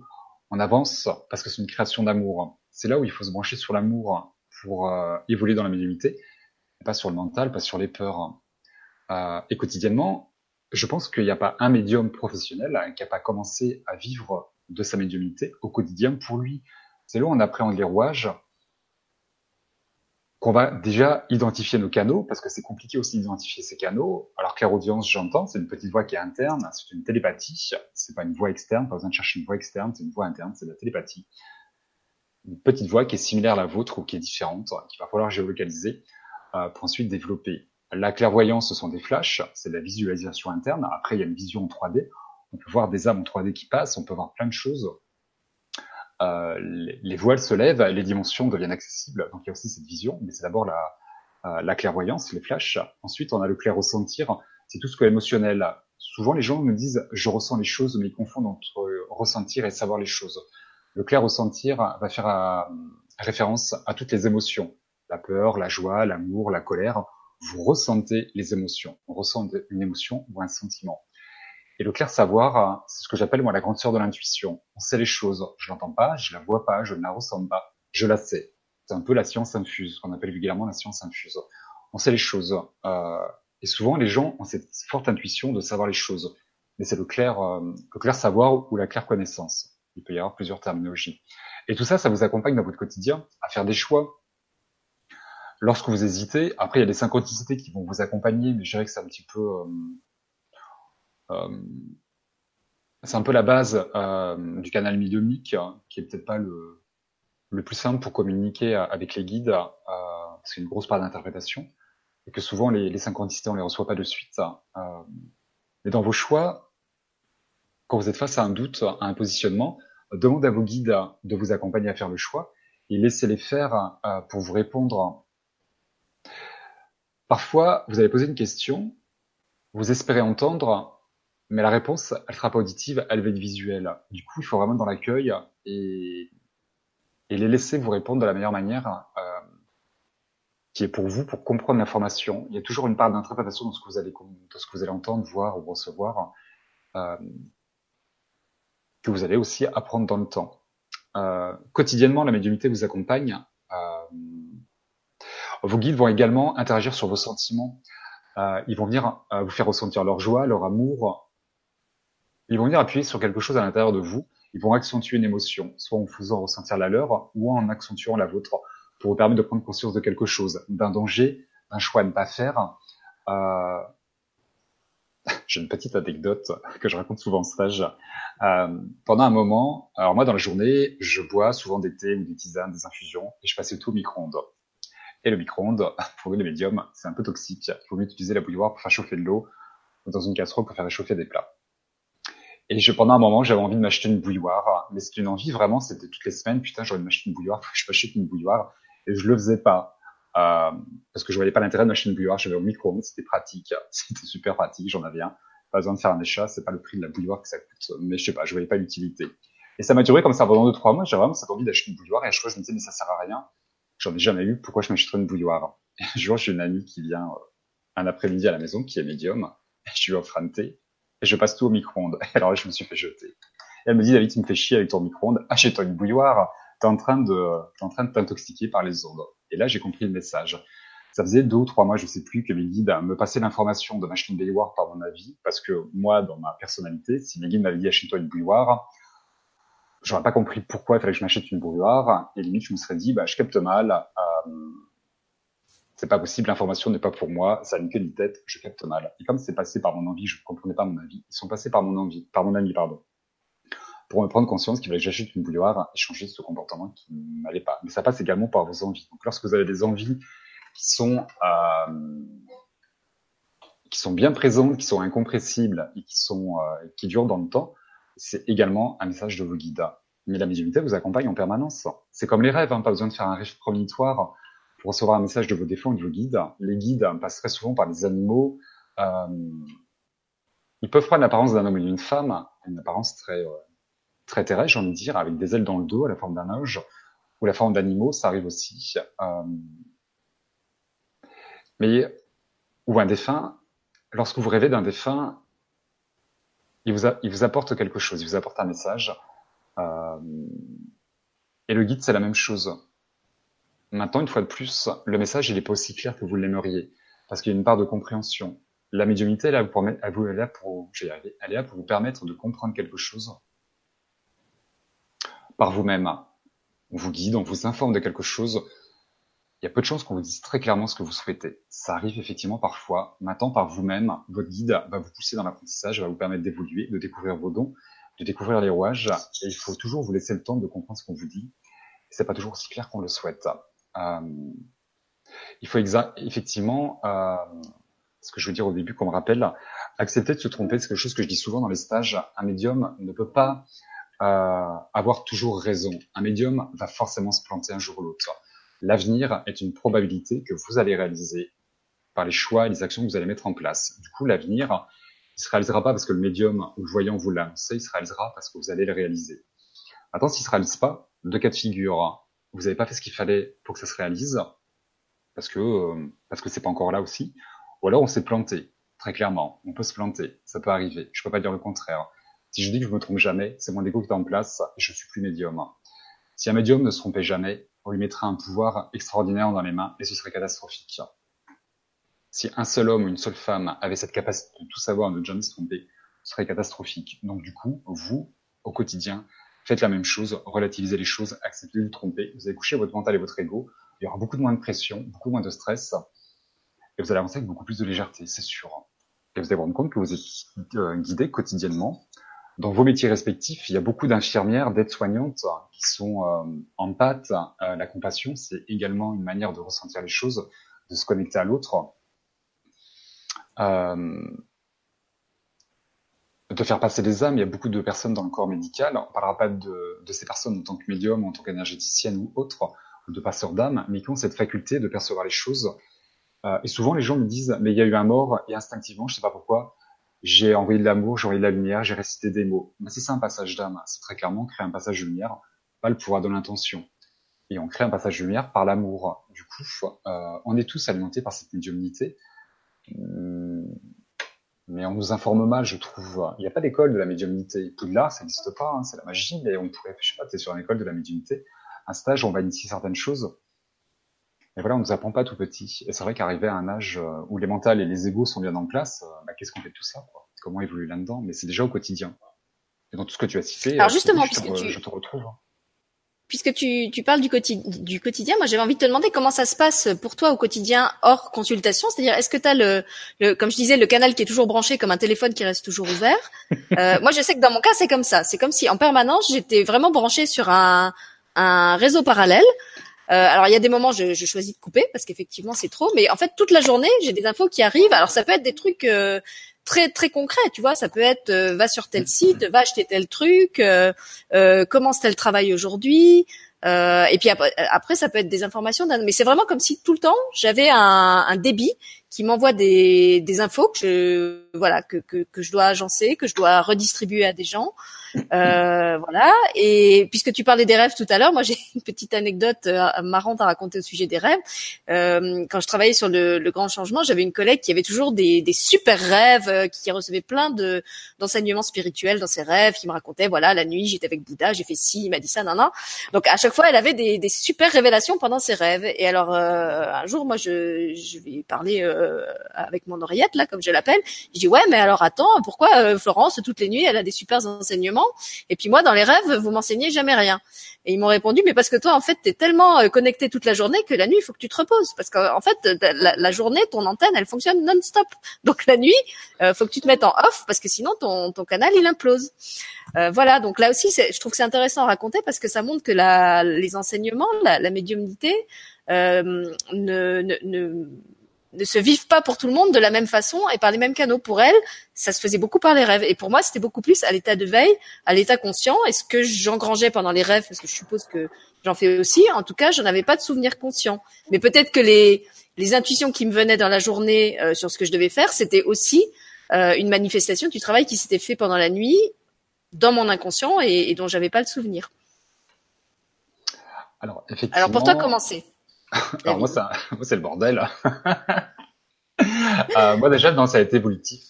Et euh, au début, si tu veux, euh, mes guides, je les entendais pas en permanence. Ça, ça, a pris sa place crescendo. Une fois de plus, la médiumnité, c'est un muscle. Plus vous travaillez vos muscles, plus ils vont prendre leur place. Et puis ça va être facile. Donc ça va crescendo. Donc avant de les attendre en permanence, d'avoir cette connexion, quels que soient les canaux qu'on va utiliser, il y a plusieurs canaux qui sont disponibles. Maintenant, on va pas tous développer les mêmes canaux. Et dans ce qu'on va développer, on va pas euh, aller entre guillemets au même niveau et en tout cas à, pas à la même vitesse. Chacun son chemin, chacun sa vitesse, malgré tous les canaux qui sont accessibles à tous. Il y a des gens qui ne vont jamais déclarer la, euh, développer pardon, la clairaudience, qui seront que dans le visuel ou inversement. On n'est pas obligé de développer tous les canaux. Euh, et au début, moi, dans mon quotidien, en fait, donc il y a effectivement un bouton on/off qui va permettre de s'occuper euh, bah, de nos guides ou de ce qui va se passer de l'autre côté. Euh, maintenant, moi, au début, comme je les entendais pas en permanence, moi, j'étais super content quand ils me parlaient. Limite, ils me parlaient pas assez et j'en voulais toujours plus, moi. Et je me souviens, un jour, euh, dans mon éveil, où euh, je apprenais les choses et je les découvrais, surtout les, une plus, ces rouages de la médiumnité. Un jour, j'ai dit, j'ai envoyé un message à l'univers en disant, moi, je suis open 24 heures sur 24. Si on a besoin de moi, je voir 24 heures sur 24, je serai présent. Si vous faire passer des âmes, je suis OK, même en pleine nuit, venez me voir, je suis disponible. j'ai vite arrêté parce qu'au bout d'une semaine, toutes les nuits, j'étais emmerdé et ça n'arrêtait pas. je dis ok, stop, j'arrête. Je reviens sur ce que j'ai dit. Victime du succès. ouais, c'est ça. non, je suis victime de rien. Mais du coup, j'ai repris, euh, j'ai repris mon pouvoir personnel, jeune fille, et j'ai inversé la vapeur et j'ai dit ok, j'ai compris le message. Moi, la nuit, je dors. Euh, surtout que souvent dans l'éveil euh, spirituel, on a beaucoup de, de, désagréments, des problèmes de sommeil, des maux de tête. On peut avoir des maux physiques. C'est le corps qui va s'aligner sur les énergies qui sont différentes. On monte en vibration et le corps physique a besoin de s'aligner sur les corps énergétiques. Et du coup, j'ai vite euh, bah, fait chemin en sens inverse en disant stop, moi la nuit vous me foutez la paix. Et je peux t'assurer que je ne suis jamais, jamais, jamais emmerdé la nuit. Ça va faire 4 ou 5 ans, je crois qu'on n'est pas venu visiter la nuit. Et c'est fermé. Moi, je cadenasse tout. Il y a un bouton on-off euh, que j'utilise très bien. Et euh, il faut savoir aussi, pour ceux qui auraient peur de certaines choses, que la peur va bloquer la médiumnité. C'est un bouchon que vous allez créer qui fait que vous occultez tout et vous ne laissez rien passer. Euh, donc tous ceux qui ont peur de voir ou d'entendre certaines choses, il y a peu de chances que vous puissiez entendre ou voir parce que vous allez bloquer, tout comme les attentes. Lorsqu'on est dans des attentes, on va cadenasser certaines choses et on, on va bloquer. Euh, du coup, moi aujourd'hui, dans ma médiumnité, donc je les entends euh, en permanence, euh, je suis pas pollué parce que pour moi ça reste un plaisir et qu'ils ont cette sagesse aussi de d'intervenir quand il le faut. On n'est pas dans une ingérence. Ils respectent le libre arbitre. Parfois, on pose des questions, ils ne répondent pas. Mais en règle générale, ils sont assez bavards, ils ont beaucoup d'humour. Il est intéressant de jouer avec eux. Et moi, ils me guident en permanence, euh, que ce soit dans mes courses, dans mes, euh, dans mes choix. Un jour, on m'a dit, euh, je sais plus, j'allais faire les magasins. On m'a dit, achète-toi un t-shirt rose. J'ai dit, ah bon, et pourquoi? Ils m'ont pas répondu. J'ai pas cherché à comprendre, j'ai acheté un t-shirt rose. C'était pour faire l'émission de ce soir. Non, non, il est rouge ce soir. C'est un pull et il est rouge. et, euh, et c'est marrant parce qu'en fait, j'ai rencontré, euh, oh, je sais plus, c'était quelques temps après, je porte ce t-shirt, mais vraiment par hasard, et je rencontre quelqu'un euh, et qui me dit, en fait, il est attiré par mon t-shirt rose en me disant, mais le rose, c'est ma couleur préférée. Et il y a une rencontre euh, sympathique, vraiment amicale, et on a, j'ai beaucoup échangé avec, euh, avec, cette personne, et qui m'a dit, mais euh, le rose, c'est ma couleur préférée. Et toi, il y a eu comme un clin d'œil, en fait. Mais c'est tout bête, mais comme une histoire de bouilloire, l'histoire du t-shirt, euh, pour les places de parking aussi, les places de parking, lorsque vous partez en centre-ville, nous à Toulouse, on a tous des problèmes de stationnement, il n'y a aucun parking gratuit. Euh, et du coup, c'est un peu le bordel parfois de trouver des places libres euh, et gratuites. Euh, du coup, avant de partir, demandez à vos guides de vous trouver une place libre. Maintenant, c'est là où il faut se couper de son mental. Si euh, vous avez l'habitude de vous garer toujours à un, endroit et qu'au bout, de, avant d'arriver à cet endroit, vous avez envie de tourner à droite ou à gauche, vous ne savez pas pourquoi, soyez instinctif et spontané, tournez à droite ou à gauche, c'est là où la place de libre va être. Votre guide va vous conduire là où il y a une place de libre et pas forcément là où vous voulez qu'elle soit. Maintenant, vous pouvez être précis dans vos demandes, faites attention. Plus on est précis, plus on va réduire leur champ d'action. C'est intéressant d'émettre des, des, des, demandes à l'univers, à nos guides, mais de leur laisser leur champ d'action. Si vous demandez une place libre de 19h à 19h30 dans telle rue et au début de la rue, au niveau de la rue, il y a peu de chances qu'elle soit disponible, cette place. Et c'est le genre de choses, d'interaction que vous pouvez avoir et sans les attendre, parce qu'on les entend pas, mais eux nous entendent. Alors vous, en tout cas, vous les voyez pas. Il y a plein de choses que vous ne ressentez pas, mais eux sont là et eux interagissent avec vous. Souvent, les gens me disent, mais David, dites ça mon guide. Et systématiquement, je leur réponds, mais vous n'avez pas besoin de moi pour leur parler. Vous avez besoin de moi pour les entendre, pour que je fasse le lien. C'est ça le médium, c'est de créer le lien entre deux niveaux de conscience, de transmettre un messager. Nous sommes des messagers, ni plus ni moins. Euh, et pour leur parler, vous avez besoin de personne. Euh, du coup, il est intéressant de d'évoluer aussi avec ça et de et quotidiennement, mais dans tout ce que vous faites, à chaque fois que vous avez un choix, sollicitez-les et prenez le temps de recevoir la réponse. Parfois, la réponse, elle peut arriver 48 heures après. Ça dépendra de, de l'interrogation. Il y a toujours un cheminement. Votre guide est toujours en train de vous en train de vous faire travailler, de vous élever, comme les parents. Un gosse, on va pas tout lui donner, sinon on va en faire un enfant roi, un enfant pourri gâté. Il y a des choses qu'on ne peut pas lui dire à l'enfant parce qu'il est trop petit, qu'on ne comprendrait pas on va pas le laisser euh, jouer aux jeux vidéo toute la journée ou manger des bonbons toute la journée. C'est pas bon pour sa santé et c'est pas bon pour son équilibre. Le guide, dans son interaction, va faire la même chose. Mais il faut vraiment les solliciter pour tout, quoi. Et après, vous avez une, une euh, il faut apprendre dans votre travail spirituel à, à, vous protéger, à vous nettoyer vous, à nettoyer vos, vos lieux, euh, et, à utiliser ce bouton on-off et à garder le contrôle de tout ce que vous allez faire. C'est l'une des priorités qu'on a nous en tant que médium professionnel ou pas, une fois de plus, euh, c'est de maîtriser votre médiumnité. Donc pour la maîtriser, il faut la, comprendre, il faut la découvrir et, euh, et savoir dire non et savoir dire stop. Lorsque les âmes viennent vous visiter pour lui faire passer, pour faire passer un message ou autre, si quelqu'un, un jour, vous recevez une âme et qu'elle vous demande de la faire passer tout de suite maintenant, vous dites tout de suite maintenant, je peux pas, je suis pas disponible, reviens voir ce soir ou dans une semaine ou dans deux jours. De l'autre côté, euh, le temps est relatif et l'âme, elle n'a pas cette notion d'être pressée. Du coup, vous pouvez très bien reporter le faire, euh, de faire le passage d'âme ou de faire quelque chose qu'on vous demande. Rappelez-vous qu'il n'y a pas d'ordre, il n'y a aucune interdiction, il n'y a aucune obligation. C'est le respect de libre arbitre. Tout ce qu'on va vous dire, même si on vous dit fais ci ou fais ça, c'est pas un ordre, c'est une invitation.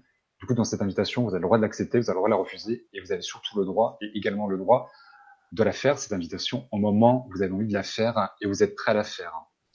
Si vous êtes en train de vous occuper de vos enfants, vous occupez pas des âmes. Vous dites, ok, je t'ai vu, je t'ai entendu, repasse-moi voir ce soir, je serai plus disponible, demain. Laissez pas tomber votre quotidien, laissez pas tomber vos enfants pour vous occuper des âmes. Elles ont le temps.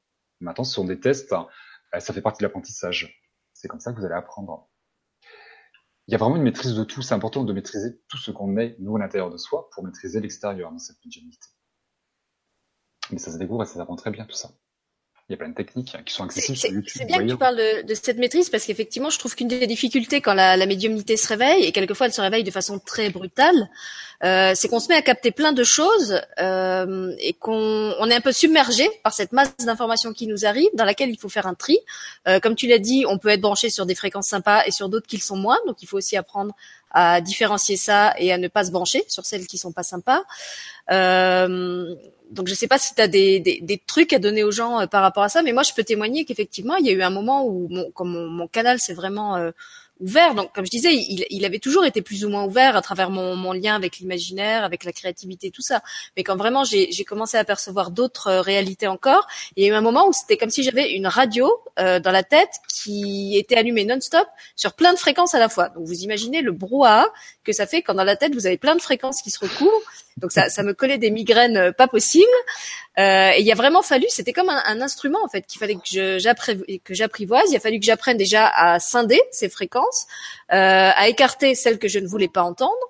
Euh, et alors comme j'étais euh, et je suis toujours d'ailleurs une, une, grande sceptique, ma question c'était toujours mais est-ce que tout ça est réel? Et au bout d'un moment, cette question de la du réel, euh, je l'ai béné parce que je suis arrivée à la conclusion que de toute façon, mon cerveau cartésien n'était pas à même de décortiquer la réalité, que la réalité était beaucoup plus complexe que ce qu'il était euh, à mesure de percevoir, qu'il y avait plein de réalités au-delà de la réalité physique euh, et qu'il n'était pas équipé pour les décrypter. Donc au bout d'un moment, mon référentiel, ça a pu être est-ce que c'est vrai ou est-ce que c'est réel? C'est comment je me sens si je choisis de nourrir cette réalité?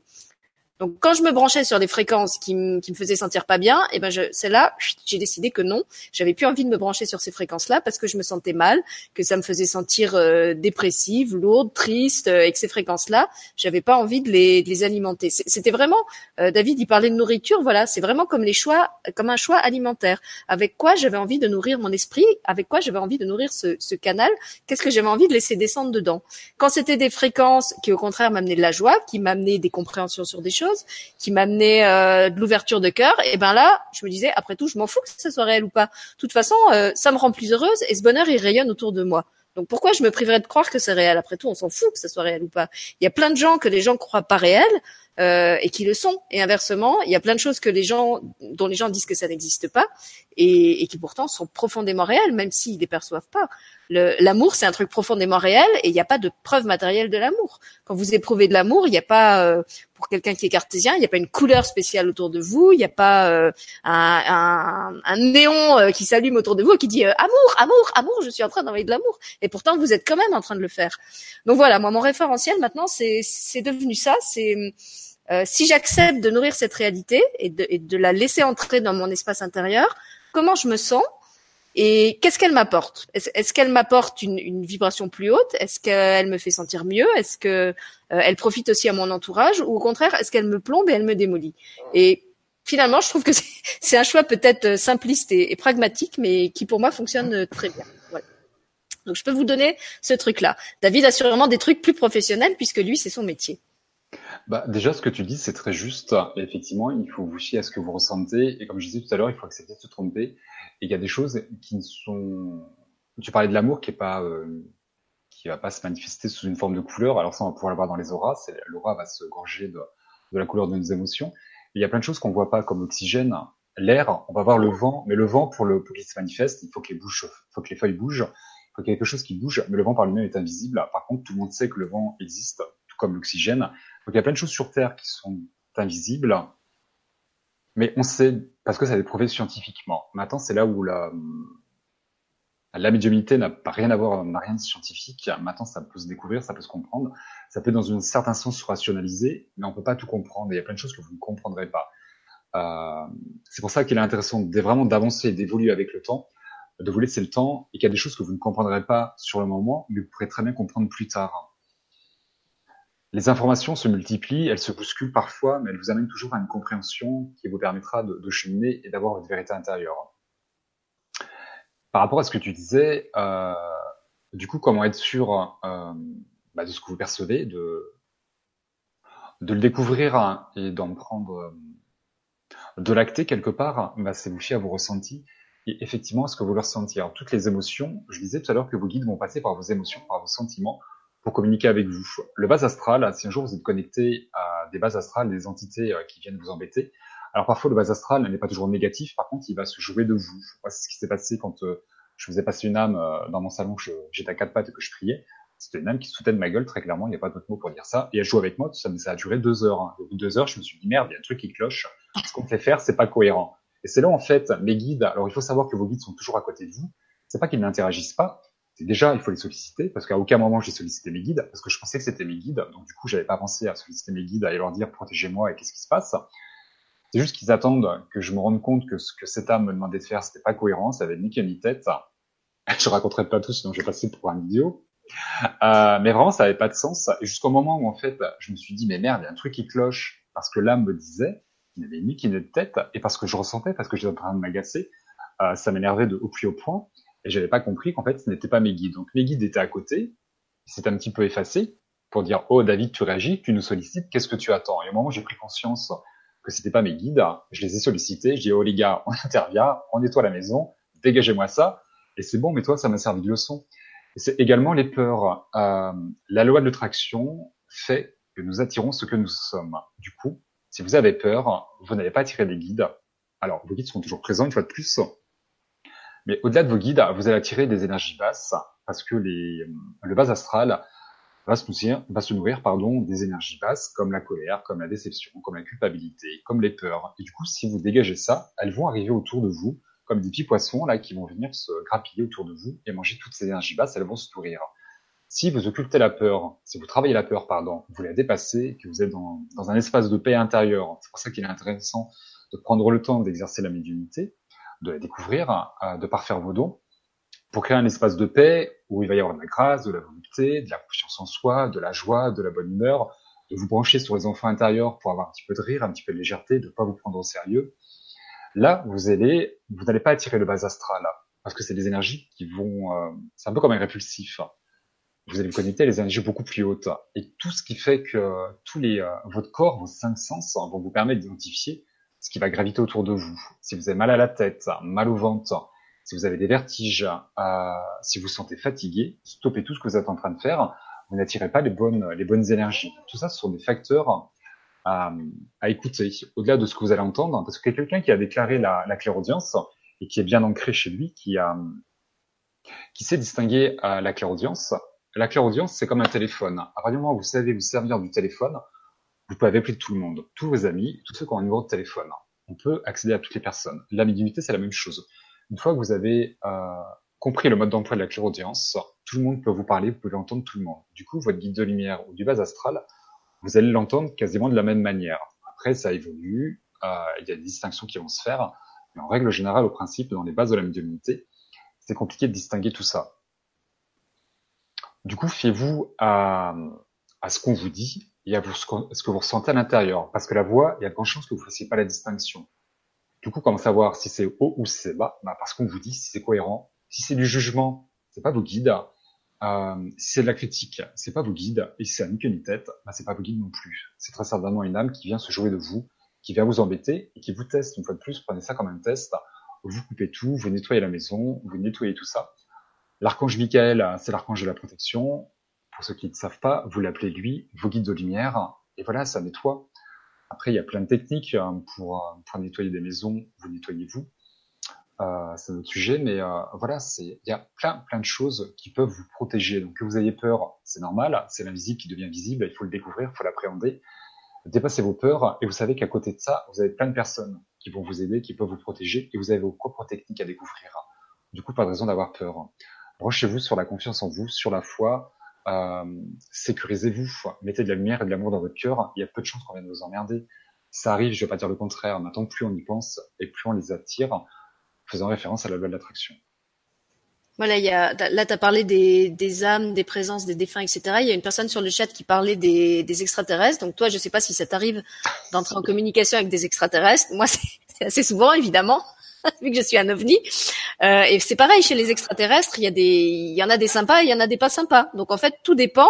J'ai envie de dire, c'est comme, euh, c'est comme des humains. Quel genre d'humain vous avez envie d'accueillir chez vous dans votre maison? Est-ce que vous avez envie d'inviter chez vous ceux qui sont sympas, ou est-ce que vous avez envie d'inviter chez vous des gens ben, qui sont pas sympas, qui respectent pas votre espace, euh, qui se conduisent comme des malotrus euh, voilà, moi quand je tombe sur des, des trucs comme ça, c'est comme une radio, je, coupe la communication parce que je me sens mal et que je me dis j'ai j'ai pas envie d'avoir affaire à, à des, à des présences comme ça qui, qui me manipulent, qui essayent de, euh, de faire baisser mon énergie en insinuant en moi euh, des doutes, des sentiments de, de petitesse, d'impuissance, euh, ou des, comme disait euh, David, du charabia, des trucs qui vous embrouillent l'esprit. je trouve que le, le fiez-vous vraiment à votre propre ressenti. Comment vous vous sentez quand vous êtes en contact avec cette énergie? Est-ce qu'elle vous correspond? Est-ce qu'elle vous correspond pas? On s'en fout qu'elle soit bonne ou mauvaise. Bonne ou mauvaise, c'est encore un, un jugement. Le, ce qui est important, c'est comment vous, comment votre corps il réagit à ça. Euh, si on reprend l'exemple de la nourriture, il y a une nourriture qui peut être très bonne pour moi et que qui, qui peut être euh, dégueulasse pour David, qui va le rendre malade. Ben voilà, pour les énergies avec lesquelles on, on entre en contact, c'est pareil. Il y a des énergies qui sont mauvaises pour certaines. Quoi? Je n'irai pas manger chez toi. Tu n'irai pas manger chez moi. Tant pis. tu sais pas euh, ce que tu rates. ah, c'est une invitation, jeune fille. Donc voilà, moi j'ai envie de vous dire, soyez, comme je dit, soyez simple, soyez pragmatique, écoutez comment vous vous sentez quand vous êtes en contact avec cette énergie. Euh, à la limite, vous avez même pas besoin de savoir ce que c'est. Moi, il y a des fois, je suis en contact avec un truc, je sais pas si c'est extraterrestre, si c'est euh, base astrale, si c'est ceci ou c'est cela. Je sais seulement que quand je suis en contact avec, je me sens mal.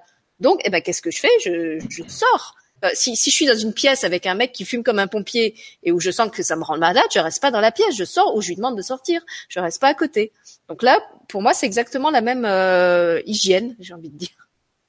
C'est évident. Alors les extraterrestres, c'est pas mes spécialités, mais il m'est arrivé en plus récemment aussi en stage. Euh, c'est un message que je publierai sur mon blog. Il y a une stagiaire qui m'a dit David, il faut le publier sur ton blog. Je dis t'es sûr? Joël Elle me dit oui, oui, publie-le. Je dis ok, je le publierai. Dans les semaines qui suivent, il faut que je le recopie et je le publie sur mon blog. Donc, il m'arrive effectivement de, de, me connecter à des extraterrestres. Après, je suis pas un spécialiste, je pas en parler, mais c'est les mêmes techniques. Il y a beaucoup, beaucoup de médiums. Il y a des médiums qui sont spécialisés dans la communication intuitive pour les animaux, avec les archanges, avec les guides, les maîtres ascensionnés, les extraterrestres. Euh, on peut, si on le souhaite, entre guillemets, j'aime pas parler de ça, mais d'avoir une spécialité. Tout est possible. Maintenant, une fois de plus, euh, ça va être le même système. C'est une question de, de vous fier à ce que vous ressentez. Et ce qui est très juste, Sylvie, ce qui est important de relever, c'est effectivement lorsque vous connectez à des énergies qui ne correspondent pas, qui sont basses, ou vous vous sentez en difficulté, vous vous sentez en danger, soyez sûr et certain que ce ne sont pas vos guides de lumière, un guide de lumière ou un défunt que vous connaissez, qui vous aime, qui est là pour vous apporter quelque chose. Il n'y a aucune raison que tout vous en difficulté. Si vous connectez à une haute entité de lumière, ce sera facile. Maintenant, il y a des doutes, il y a des peurs, il y a un manque de lâcher prise qui va faire que vous avez difficulté à être sûr de vous. Maintenant, quand c'est en place, euh, il n'y a pas de raison que vous peigniez à, vous connecter à eux. Maintenant, si vous rencontrez, si vous rendez compte qu'il y a hum, une énergie qui est basse, ne la gardez pas chez vous, foutez-la dehors. Euh, c'est là où euh, il est inutile de rentrer en contact. Alors, vous pouvez rentrer en contact avec elle. Maintenant, quel est l'intérêt de rentrer en contact avec une énergie qui risque de vous raconter n'importe quoi et qui veut, qui de, de prime abord euh, n'a pas une attitude bienveillante et, euh, et intéressante à votre égard? Je vois pas quelle est l'information pertinente de cette personne, sauf si c'est une âme à faire passer ou quelque chose comme ça. Attends, vos guides sont là pour vous guider. Maintenant, s'il y a une énergie qui est, qui est malfaisante et qui vous fait, euh, qui est désagréable, ne rentrez pas en discussion avec elle, foutez-la dehors. C'est un peu comme si, qu'en fait, vous demandiez à quelqu'un de partir de chez vous et que vous lui offriez un café au moment de partir. La personne va se dire, ok, j'entends que tu me demandes, mais à la fois tu me retiens. Tu me retiens. Du coup, ne rentrez pas en dialogue avec elle, vous coupez le tout et vous passez au nettoyage direct. Ça sert à rien de rentrer je trouve, je pense que ça sert à rien de rentrer en contact avec elle. Bon, le peu de fois ça m'arrive, parce que ça m'arrive très rarement, mais ça m'arrive comme tout le monde. Je rentre pas en contact, j'ai ok, c'est bon, il y a encore un truc à chicler. Hop, j'appelle tout le monde, j'appelle l'équipe, et moi j'ai une tartine que j'appelle. Je me limite pas, j'appelle tout le monde, et hop, on dégage tout ça. Et s'il faut y passer une demi-heure, j'y passe une demi-heure. Des fois, ça prend trois minutes, et des fois, il faut y passer 30 minutes. Et ben, peu importe, on y va, et, et on est tranquille. Et après, on vous emmerde plus. Moi, je suis très, très rarement emmerdé. Et si ça, si ça arrive, si ce que vous faites ne, ne suffit pas, je, je vois il y avait Brigitte sur le chat qui disait en gros il faut tout faire tout seul. J'avais dire non, vous avez le droit de vous faire aider. Moi cet été j'ai eu des grosses emmerdes justement parce que j'avais des tas de choses pas sympas qui se baladaient euh, chez moi et autour de moi. Donc j'ai fait ce que j'ai pu, ça n'a pas suffi. Et ben j'ai fait appel à des amis qui étaient euh, qui étaient compétents, qui savaient nettoyer les lieux, qui étaient géobiologues. Donc ça ne veut pas dire que vous devez tout faire tout seul si vous n'y arrivez pas. Si vous essayez et que les problèmes continuent, évidemment faites-vous aider. C'est comme euh, si vous faites de l'automobile l'automédication et que ça marche pas, au bout d'un moment, vous allez voir le médecin. Donc ne, restez pas là-dedans. Mais ce que je voulais dire, c'est que c'est pas qu'il faut faire tout seul, mais c'est que en, définitive, le, le, point central, celui qui a vraiment le, le pouvoir de décider, c'est vous. Donc quel que soit l'enseignement qu'on vous donne, quels que soient les trucs qu'on vous donne, personne mieux que vous n'a même de ressentir si, ça vous correspond ou pas, si ça vit pour vous ou pas, si c'est bienfaisant pour vous ou pas. Voilà, c'est ça que je voulais dire. Pas qu'on doit tout faire tout seul et, et ne faire confiance euh, euh, à personne d'autre. Alors, de toute manière, il ne faut jamais rien tout faire tout seul. Moi, je ne fais jamais rien tout seul. C'est évident. Tout seul, je vais galérer comme un con. Alors que si je demande à mon équipe de m'accompagner, ça va être beaucoup plus simple. À l'image de tout à l'heure de, du don et des capacités, où j'ai un peu les neurones qui sont touchés et j'ai perdu pied. Et c'est là où on nous accompagne derrière. Euh, maintenant, ils s'amusent beaucoup quand je... Ça m'arrive dans les vidéos de perdre le fil, ils s'amusent beaucoup en fait. Euh, ceci étant, voilà, je me repère à nouveau, on va se de moi, c'est pas grave. Twitch, Twitch, courju c'est exactement ça.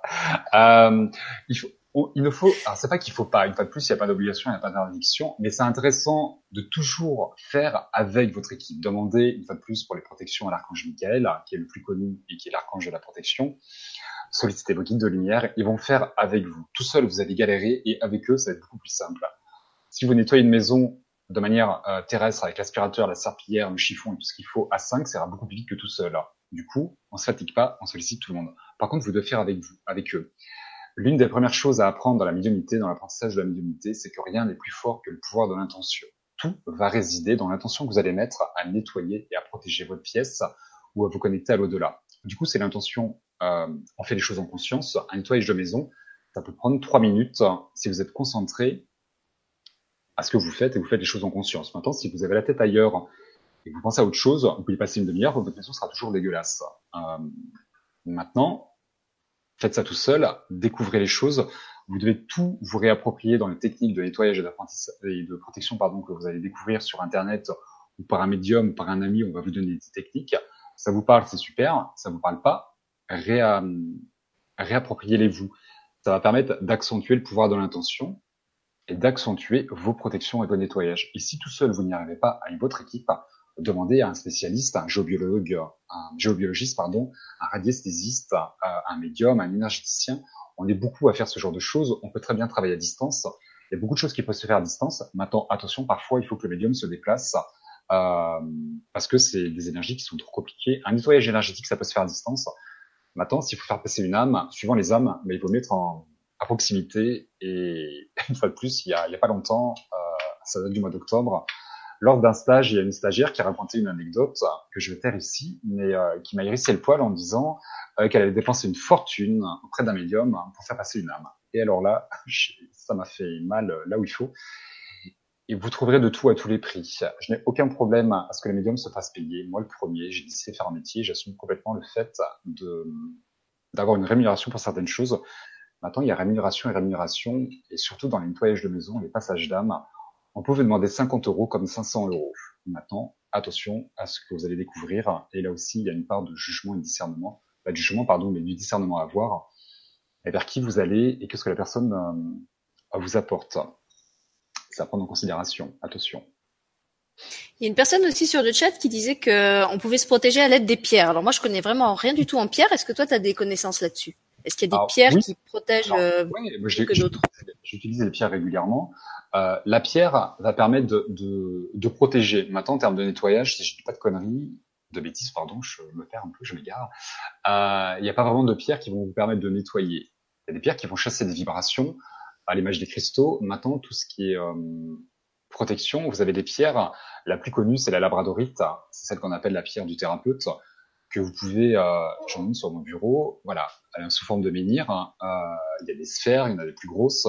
Plus les pierres sont grosses, et plus elles sont appropriées pour euh, bah, pour vos maisons. Après, il y en a des petits que vous pouvez porter dans vos poches. Souvent, les femmes, quand vous n'avez pas de poche, vous mettez ça dans le soutien-gorge ou après en bijoux.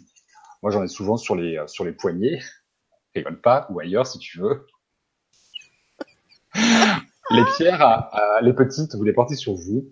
Maintenant, plus les pierres sont petites et plus il faut les nettoyer. Pour les nettoyer, il faut les passer sous l'eau. Et après, suivant les pierres, il faut les, les énergiser face au soleil ou à la lune. Ou alors vous pouvez la magnétiser pour les praticiens Reiki. ou magnétisme ou autre, vous pouvez les énergies, les énergiser, pardon, par vos énergies. Vous avez l'œil de tigre, euh, qui va vous permettre de vous protéger et de travailler la confiance en soi. Euh, L'obsidienne no noire, l'œil céleste, qui est une pierre particulière hein, parce que euh, faut parfois éviter de la porter en permanence. C'est une pierre qui vont écarter toutes les énergies négatives, tous les côtés sombres, mais également les vôtres. Donc en fait, lorsque vous portez l'obsidienne noire, elle va faire ressortir tous vos côtés sombres. Du coup, euh, entre guillemets, bah, vous pouvez plus mentir, hein, vous pouvez pas, vous pouvez plus porter un masque, et vous allez travailler sur vos côtés sombres. Donc au bout d'un moment, bah, ça fatigue un peu de travailler son côté sombre, et c'est une, une pierre, pardon, à, à découvrir aussi et à, et à poser de temps en temps. Ensuite, pour les maisons, euh, l'obsidienne noire, c'est parfait. Et après, vous avez la tourmaline aussi, qui est, qui est efficace, je trouve. Moi, c'est celle que j'utilise, celle qu'on m'a conseillée et que, et que j'aime bien. Après, il y en existe des tonnes et des tonnes. Euh, et c'est intéressant aussi, une fois de plus, dans les pierres, pour protéger vos maisons, c'est de euh, d'aller vers la pierre qui vous attire, parce qu'elle est jolie, parce que au-delà de vous protéger, elles vont avoir d'autres vertus, les pierres. Euh, par exemple, entre la labradorite et l'œil de tigre, si vous voulez travailler votre confiance en vous, choisissez l'œil de tigre, parce qu'elle va également vous faire travailler la confiance en soi. Et la labradorite a d'autres vertus que j'oublie, j'ai pas tout en tête, mais choisissez celle qui vous correspond le mieux en fonction des vertus qu'elle va proposer, aussi au niveau de la couleur. Et après, pour choisir une pierre, par exemple, là j'ai un quartz chaman, par exemple, soit que souvent les gens me disent mais comment on fait pour choisir une pierre Je sais pas laquelle choisir. Bah, vous la prenez parce qu'elle est jolie, parce que c'est la première que vous avez vue, il y a un choix entre vous et la pierre. La pierre va vous appeler et vous allez choisir. Moi, ce que je fais, je la mets dans la paume de ma main, je ferme les yeux et j'attends. Et en règle générale, ça me picote dans le creux de la main. Ou on me dit prends-la ou quelque chose comme ça. Mais j'ai souvent des picotements dans le creux de la main. C'est la pierre qui me dit ah c'est bon, on s'est reconnu, on travaille ensemble. C'est l'un des moyens pour choisir vos pierres. Mais il existe des tonnes et des tonnes. Alors là, après, il faut s'adresser à des thérapeutes. Non, mais c'est bien, tu as, déjà donné des pistes. Il y a une personne sur le chat qui dit qu'il y a l'antimoine aussi. On peut utiliser. Je connais et pas. puis, euh, bah, puisqu'on faisait hier une, une, émission sur la, la, communication avec les animaux, euh, Nicole nous a beaucoup parlé des chats qui nettoient les maisons. Donc effectivement, si vous avez des, des chats dans la maison, il y a des chances qu'ils se, ils se chargent euh, de nettoyer le lieu et de pomper les, les énergies euh, pas sympas. Ça, ça, te fait rire, David? Oui. Non, non, effectivement, pardon, je pensais à, à quelque chose. T'essayais de mettre le chat dans le soutien-gorge, c'est ça? Non, pas du tout. c'est quoi les animaux, effectivement, les animaux de compagnie, surtout les chats, euh, le chat est l'animal par excellence, j'ai dire, en termes de médiumnité. Il va identifier, c'est un vrai radar, le, le chat, et c'est lui qui va capter beaucoup, beaucoup de choses. Et lorsque l'animal monte sur vous, qui fait les pas douces sur le, le chakra du plexus solaire, on a l'impression qu'il vient vous masser. Il vient en fait absorber toutes les émotions négatives que vous avez reçues ou émises, et il va ensuite aller les mettre dans la terre. Donc il faut les laisser faire, c'est leur travail, ils adorent ça. Ils ont vraiment cette faculté de venir vous nettoyer, de venir récupérer tout ça et ensuite ils vont le déposer euh, bah, dans Gaïa, au cœur de la Terre, en conscience. Il y a un recyclage qui se fait. La Terre n'est pas une poubelle, mais dans tout ce qu'on va lui envoyer à, notre Terre-mère, on recycle en conscience et ça permet d'avoir, à l'image de la climatisation, hein, de, de, recycler les énergies. Les chiens aussi, moi j'ai deux chiens et ils me montrent beaucoup de choses parfois que je ne que je vois pas et c'est assez drôle de les voir évoluer. Mais les chats sont meilleurs que les chiens pour ça, je trouve. Voilà, il y a Nicole euh, qui dit qu'il y a le cristal de roche aussi dans les pierres, qui est bien pour euh, protéger la maison. Ouais, alors moi je l'utilise plus dans ma connaissance. Euh, je savais pas qu'il protégeait toi. Pour moi, c'est un amplificateur d'énergie. Il va dégager des choses, il va faire émerger pas mal de choses, et ça permet d'amplifier aussi une pierre de, une pierre de protection. Le cristal est amplificateur, je crois, hein, si je dis pas de bêtises. Donc tu le places à côté d'une pierre, il va amplifier le pouvoir de la pierre et il va amplifier aussi ton propre pouvoir, tes propres, tes propres énergies. Mais il y a plein. Voilà. après, comme comme David l'a dit tout à l'heure, la, la, meilleure protection, en fait, c'est votre propre, votre propre aura, votre propre lumière. C'est si, si, vous êtes même euh, corporellement parlant, si vous êtes propre, en fait, vous n'allez pas attirer à vous toutes sortes de parasites. C'est si votre corps est, est, sale que justement vous commencez à avoir des problèmes de, de démangeaison, de, de, trucs désagréables. Donc, plus votre aura va être propre, moins dans votre aura vous allez entretenir euh, de peur, de, de, de colère, euh, de choses qui vous chargent, et moins vous allez attirer à vous justement les, les entités qui chargent. Ouais, c'est ça. On attire ce, que l'on pense et ce que l'on est. Euh, il y, a plein de des protections. Je pourrais vous en donner des tonnes. Il y a le protocole de la, le protocole de la flamme violette qui est disponible, je crois, sur Internet, hein, de Maître Saint-Germain ou de, de l'archange Michael. On peut le retrouver sous, sous deux formes. Les pentacles, à l'image de l'étoile de David, l'étoile juive. Le pentacle, ça fait référence à la géométrie sacrée. Vous avez plein de pentacles autres que l'étoile de David qui va vous protéger euh, la géométrie sacrée pardon, qui est, euh, représentée par le symbole. Euh, il y a deux tonnes et des tonnes de, de protection et l'une des meilleures protections, c'est la vôtre. et c'est effectivement de ne pas penser à ces choses, puisque nous attirons ce à quoi nous portons notre attention. Ne pensez pas aux bases astrales, pensez à vos guides, pensez à l'amour, pensez à toutes ces choses, et vous allez attirer de hautes entités. C'est pour ça qu'il est intéressant dans, votre travail spirituel de nettoyer vos énergies et de. Moi, je préconise toujours pour les ceux qui arrivent dans ce parcours d'éveil de méditer, de se mettre dans des de protection, de solliciter ses guides et ensuite d'essayer de se connecter à autre chose qu'à soi et toujours de créer un espace de paix, un espace de bien-être qui fait qu'à l'intérieur, on est en paix, on est en harmonie et on élève nos vibrations. Et du coup, on se connecte pas. Euh, c'est un peu l'image du soleil. Hein. Devenez un soleil. Le soleil, il est tellement haut que personne ne peut le toucher et il brille tellement qu'on va tous tourner la tête quand on le regarde. On ne peut pas la regarder. Le soleil, le soleil, il a besoin d'une protection. Par lui-même, c'est une protection. Devenez un soleil, briller, monter en hauteur. Personne ne pourra vous toucher, personne ne pourra vous regarder. Rayonner, briller par l'amour. C'est ça la lumière aussi. C'est la parole de presque 22h22. Chouette. Alors, je vais retourner voir sur le chat s'il y a encore des, des questions. Euh, ah oui, j'avais promis à, quelqu'un euh, qui attend sa réponse depuis un moment, donc c'était une autre Sylvie euh, qui demandait, qui disait qu'elle entendait ses guides dans sa tête par par intuition et qui demandait si elle pouvait leur demander de se manifester extérieurement sous forme d'une voix physique. Alors je te laisse répondre et puis après moi je, répondrai ce que j'ai envie de lui répondre. Bah, j'ai envie de déjà demander à Sylvie quel est l'intérêt, puisqu'elle les entend à l'intérieur de sa tête, hein, pourquoi elle souhaite avoir une manifestation extérieure, si ce n'est euh, un manque de confiance en elle, d'être rassurée par une voix extérieure. Euh, vous pouvez entendre euh, avoir des manifestations à l'extérieur en termes de clairaudience. Pour moi, c'est très très rare, mais c'est arrivé. Donc, je pense que si c'est arrivé, ça peut arriver à d'autres personnes. Une fois de plus, j'ai pas tout vécu, j'ai pas, euh, je prétends pas euh, tout connaître. Loin de là, j'ai encore plein de choses à découvrir. Et heureusement, Maintenant, Sylvie, je t'invite vraiment à...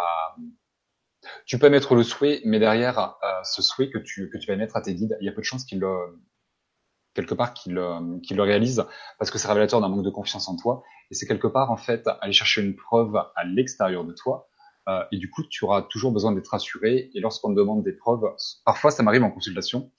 Euh, ça arrive souvent avec des défunts, lorsque des personnes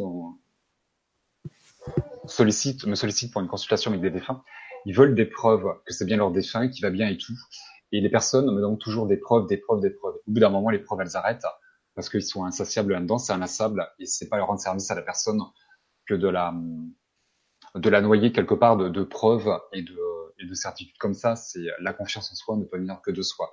Et je pense que l'invitation de l'interrogation de Sylvie, le fait qu'elle demande à ses guides de lui parler à l'extérieur d'elle, est révélateur d'un manque de confiance en elle Maintenant, je l'invite plus à parfaire sa clairaudience intérieure, cette voix, cette télépathie interne, euh, et qui fait qu'ensuite, elle n'aura pas besoin de cette voix externe. Et c'est, euh, moi, je trouve que c'est beaucoup plus confortable d'avoir une voix intérieure que d'avoir une voix extérieure. Mais c'est très personnel. Oui, je trouve aussi parce que des fois, ça peut être gênant, tu sais, qu'ils expriment tout haut ce qu'ils qui t'envoient en voix off. Ah bah, c'est comme nous. Pour moi, ça serait gênant dans certaines, dans certaines mais c'est comme nous, si on exprimait tout haut ce qu'on pense tout bas, euh, il y en a certains, euh, ils seraient pas contents de me rencontrer, je crois. Comme je pas en tout cas, moi, j'ai rien à ajouter parce que j'aurais répondu à Sylvie exactement euh, la même chose que toi. Euh, que pour moi c'était plus révélateur effectivement d'un manque de confiance en elle. Euh, et, pour tous ceux qui se demandent comment les, guides euh, répondent, alors je crois, est-ce que toi tu as fait une vidéo sur ce sujet? Je sais plus. Tu as fait une vidéo non sur la communication avec les guides? Hum, Alors j'ai fait une vidéo comment comment leur parler, mais j'ai pas expliqué la, la clairaudience en, en, vidéo. Je sais pas si je le ferai un jour. Je me suis déjà posé la question. Il y a beaucoup de gens qui m'ont demandé de faire des vidéos sur comment développer sa clairaudience et sa claire sa clairvoyance je sais pas si ça rendrait service aux gens d'expliquer ça euh, par vidéo. Pour moi, c'est quelque chose qui se cadre, qui se sécurise. Aujourd'hui, moi, je fais des stages de médiumnité parce que j'en ai fait un, moi, il y a 4 ans, 5 ans, je sais plus. Pour moi, c'est un accélérateur parce que ça m'a aidé de rencontrer un prof. C'est une femme, une médium sur Toulouse. J'ai beaucoup de, je suis très reconnaissant d'avoir rencontré cette femme. Même si aujourd'hui j'ai plus de contact avec elle, parce que ça m'a permis vraiment d'avoir un cadre sécurisé. Le fait d'avoir quelqu'un qui me dit des choses euh, et de rencontrer quelqu'un, vraiment, ça m'a sécurisé et ça m'a beaucoup aidé une fois de plus, le virtuel a sa limite. Je ne sais pas si on peut euh, parler de ça en vidéo et quel impact ça aurait chez les gens. Est-ce que ce sera vraiment positif ou est-ce qu'à l'inverse, les gens vont se dire mais j'y arrive pas parce qu'effectivement la vidéo se prête pas à, pour ce genre d'apprentissage. Donc soit que ça peut vous aider et à l'inverse ça peut euh, ça peut vous freiner. J'ai pas le pour l'instant j'ai pas le souhait de faire ça. Maintenant on m'a souvent posé la question. Et par rapport à Sylvie, par contre, Euh, c'est intéressant qu'elle ait, ait mis ce souhait, puisqu'elle elle a émis ce souhait. Une fois de plus, il n'y a pas d'interdiction, il n'y a pas d'obligation, il n'y a pas une meilleure façon de faire qu'une autre. Euh, vos, ces guides vont travailler avec elle pour développer ses clairaudiences, qu'elles soient extérieures ou intérieures. Euh, il y a un cheminement à avoir et testez tout. Si un jour vous avez envie de tester quelque chose, demandez à vos guides, faites ci, faites ça, euh, parce que ça vous permet de vous rapprocher d'eux. Une fois de plus, il y a un lien à créer, il y a une proximité à avoir. Il faut apprendre à les découvrir. Au-delà de vous faire confiance, il va falloir leur faire confiance. C'est ce qu'on appelle la foi. Une fois de plus, ça se fait dans le temps. Et sur Terre, pour faire confiance à quelqu'un, bah, c'est avec le temps qu'on fait confiance à la personne, parce que la confiance se gagne, elle s'acquiert avec le temps. Et c'est au fur et à mesure du temps euh, où on échange avec les personnes euh, qu'on va pouvoir avoir confiance en elles. Du coup, dans votre apprentissage spirituel, faites la même chose. Euh, Laissez-vous le temps de connaître vos guides, de savoir comment ils fonctionnent, comment fonctionnent tous ces canaux médiumniques. Et vous allez voir qu'au bout d'un moment, ça va devenir beaucoup, beaucoup plus simple parce que vous leur faites confiance, vous les connaissez, vous savez comment ça fonctionne. Il y a quelque chose qui va s'installer. Donc, du coup, le fait d'aller vers eux, il n'y a pas une bonne ou une mauvaise attitude. Si vous avez envie de faire ça, si vous avez envie de demander ça, faites-le. Ça marche, c'est super. Ça marche pas, c'est super aussi. Il faut jamais être déçu de ce que vous allez euh, vivre, entendre ou voir. Si vous n'y arrivez pas du premier coup, bah, il faudra peut-être le deuxième, le troisième, le cinquième coup. Une fois plus, c'est un apprentissage qui se fait dans le temps, qui demande et mérite un véritable instant, un investissement personnel. On n'a rien sans rien. Pour ceux qui, qui voudraient creuser ce sujet-là, euh, moi je vous conseillerais de regarder une vidéo de, de Jérôme Rodange sur Guidance TV qui s'appelle Vous entendez déjà vos guides. Je crois que c'est dans la, la série des métaclés qui sont des, des, petites vidéos assez courtes.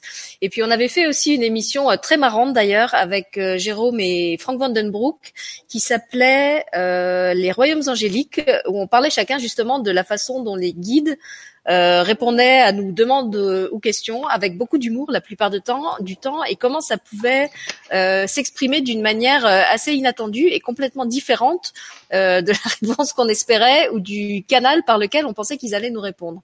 Donc voilà, si ces, ces, ces, questions de communication avec les guides vous intéressent, je vous, je vous conseillerais d'aller voir euh, ces deux vidéos-là parce qu'en plus, je me souviens que l'émission avec avec Jérôme et Franck était vraiment marrante. On, on avait plein de petites anecdotes. Euh, et du coup, c'était non seulement instructif, mais très très euh, divertissant. Euh, on avait passé un, très bon moment tous les trois.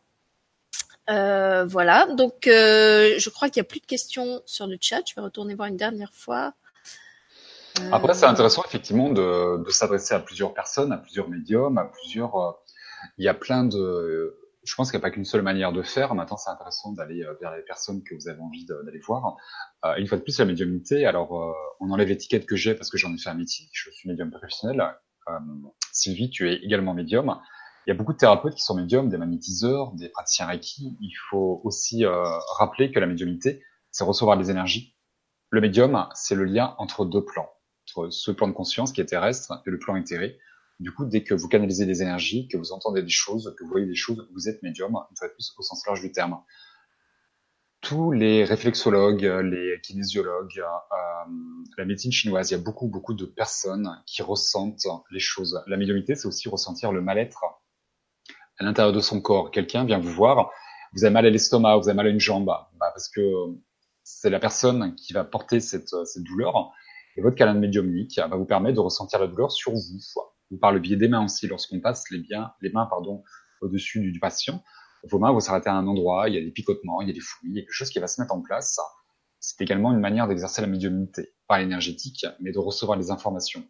La médiumnité, par définition, également, va vous permettre de recevoir les informations, quels que soient les canaux. Tous les thérapeutes, la plupart du temps, sont médiums. Et souvent, les gens disent, mais moi, je suis médium uniquement dans le soin.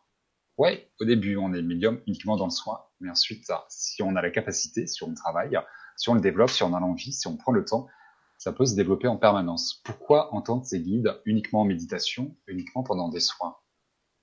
Il faut continuer à bosser et euh, je pense, hein, et les entendre en permanence. Moi, au début, je les entendais pas tous les jours, c'était pas toute la journée. Et euh, ce temps-là, il révolue, mais euh, c'est euh, c'est chouette. Hein. Ça s'apprend, ça se découvre, et ça sème, ça s'épouse, tout ça. Et après, on arrive à l'époque où des fois, on préférait qu'ils se taisent. Parce qu'on a des appels. Bah, j'ai pas osé le dire.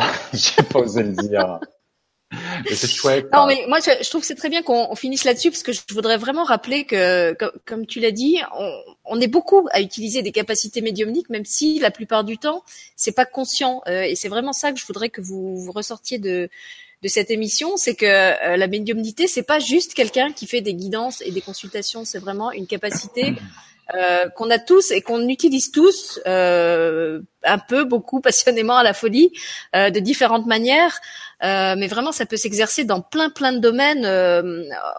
même, même des domaines très cartésiens. Tu as parlé tout à l'heure de, des soignants, mais je suis sûre qu'il y a des enseignants qui reçoivent des, des, des, des, des conseils en, par médiumnité, des architectes, des. Tu parlais tout à l'heure des artistes. Moi, je pensais aux, aux réalisateurs. Euh, tous les ans, quand je regarde les films qui sortent, c'est clair qu'il y a des, des, des, sujets qui ont été inspirés, peut-être pas consciemment, mais il y a des films qui sortent sur des sujets où on voit que c'est vraiment en rapport avec euh, l'évolution des consciences, avec euh, ce qui se passe au niveau de la planète, et que ces films, ils sont là pour infuser euh, dans l'inconscient des gens, à travers l'imaginaire, exactement comme moi je le fais avec mes livres, euh, des notions nouvelles, des façons de penser nouvelles, des tout, tout, ce qui va les faire bouger et qu'on pourrait pas faire bouger en passant par le mode conscient. Donc, et, et je suis sûre qu'il y a plein plein de gens, peut-être votre boulanger, euh, il, il, est inspiré euh, à, à, créer des, des, je sais pas, des pains plus sains en utilisant des farines où il y a moins de, de produits chimiques. Il y, a, il y a plein plein de gens qui sont connectés. C'est juste que simplement ils appellent pas ça la médiumnité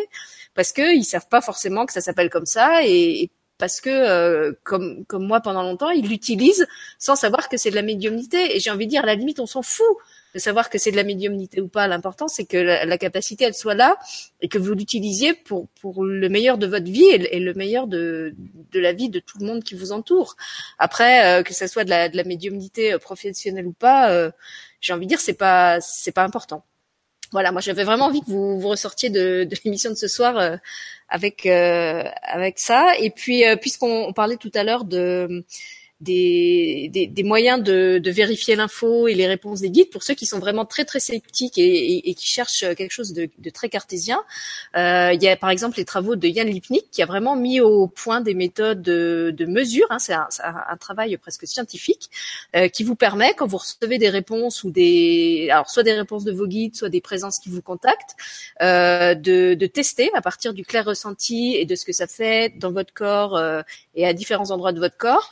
Euh, de, tester les réponses avec un système binaire de oui et de non. Donc voilà, si, si votre propre euh, référentiel ne, ne, vous suffit pas, et eh ben vous pouvez apprendre cette méthode.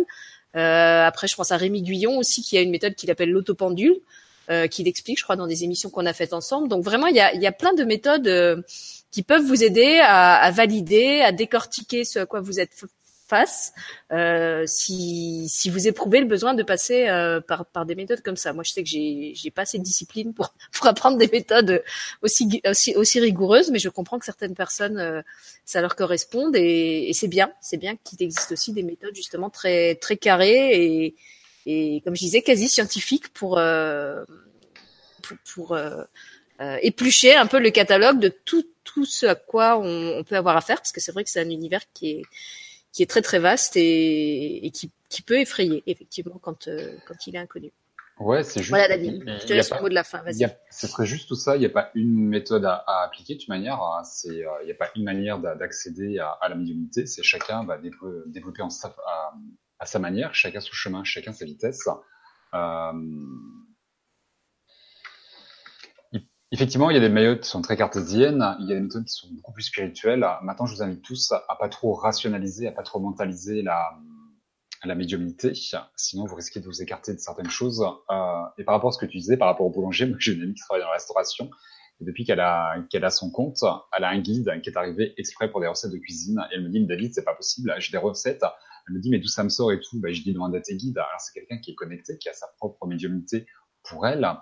Euh, mais à partir du moment où vous êtes conscient que vous avez des guides et que vous émettez le souhait d'être guidé, d'être inspiré dans quelque chose, il y a de grandes chances qu'un guide, alors c'est pas un guide cuisinier qu'elle a, mais c'est un guide qui va venir lui inspirer certaines recettes de cuisine et de mélanger certaines saveurs et tout qu'elle ne penserait pas toute seule. Du coup, il y a une inspiration et tout ce qui est inspiration peut parfois faire référence à l'humilité pour pas dire tout le temps pour revenir dans ce quotidien qui fait qu'on est tous médiums en sorceleur je t'aime, moi à 36 ans j'ai pris conscience que j'avais des dons, mais que je n'avais toujours, depuis toujours, et que je n'utilisais pas. Maintenant c'est parce que je n'utilisais pas qu'ils n'étaient pas actifs. Et aujourd'hui à 43 ans, lorsque je regarde dans mon enfance, et même avant, je me suis rendu compte en fait que j'avais des, j'avais des signaux qui me montraient des attitudes que j'avais, euh, des points de conscience qui m'ont permis aujourd'hui de me dire mais putain mais à l'époque j'étais médium, mais comme on m'a pas, dans ma famille il n'y a pas de médium, euh, c'est pas que c'est tabou, c'est qu'un sujet qu'on m'a on n'en parlait pas. Euh, je savais pas que ça existait. Vraiment, j'étais innocent de plein de trucs, moi. Il m'a fallu du temps pour découvrir tout ça. Et aujourd'hui, avec le recul, je me rends compte que j'étais toujours médium, que la médiumnité, elle s'exprimait à l'intérieur de moi, mais que je ne l'identifiais pas. Donc du coup, elle n'a pas pris plus de place. Et très souvent, en fait, j'ai mis ça, j'ai mis ça sur le compte du hasard. Les premiers signes que j'ai eus, à chaque fois, je me suis dit c'est du hasard. Du coup, ça n'a pas pris plus sa place. À chaque fois que vous allez avoir des signaux, aussi simples, aussi basiques que ça peut être, soyez persuadés que c'est de la médiumnité. Et là, vous allez faire grandir quelque chose. À l'inverse, si vous êtes c'est du hasard, vous n'allez rien développer. Et on peut y passer du temps à développer la médiumnité. C'est pour ça qu'il faut investir, il faut accepter de se tromper, il faut coucher son mental et son ego, il faut pas trop avoir de réflexion. On peut pas tout vous dire et vous aurez parfois des questions qui resteront sans réponse parce que votre guide, euh, par bienveillance et par amour, estime que l'information pourrait vous servir, que vous êtes euh, dans votre maturation encore un peu trop jeune pour recevoir l'information.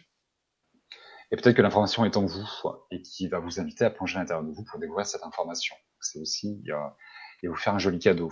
Euh, mais revisitez un petit peu votre passé, votre parcours, et vous allez voir qu'il y a plein de décisions que vous avez prises de manière instinctive et spontanée, euh, en se disant, bon, en fait, je le savais, je savais que ça marcherait, je savais que c'était la bonne personne, je savais que c'était la bonne maison.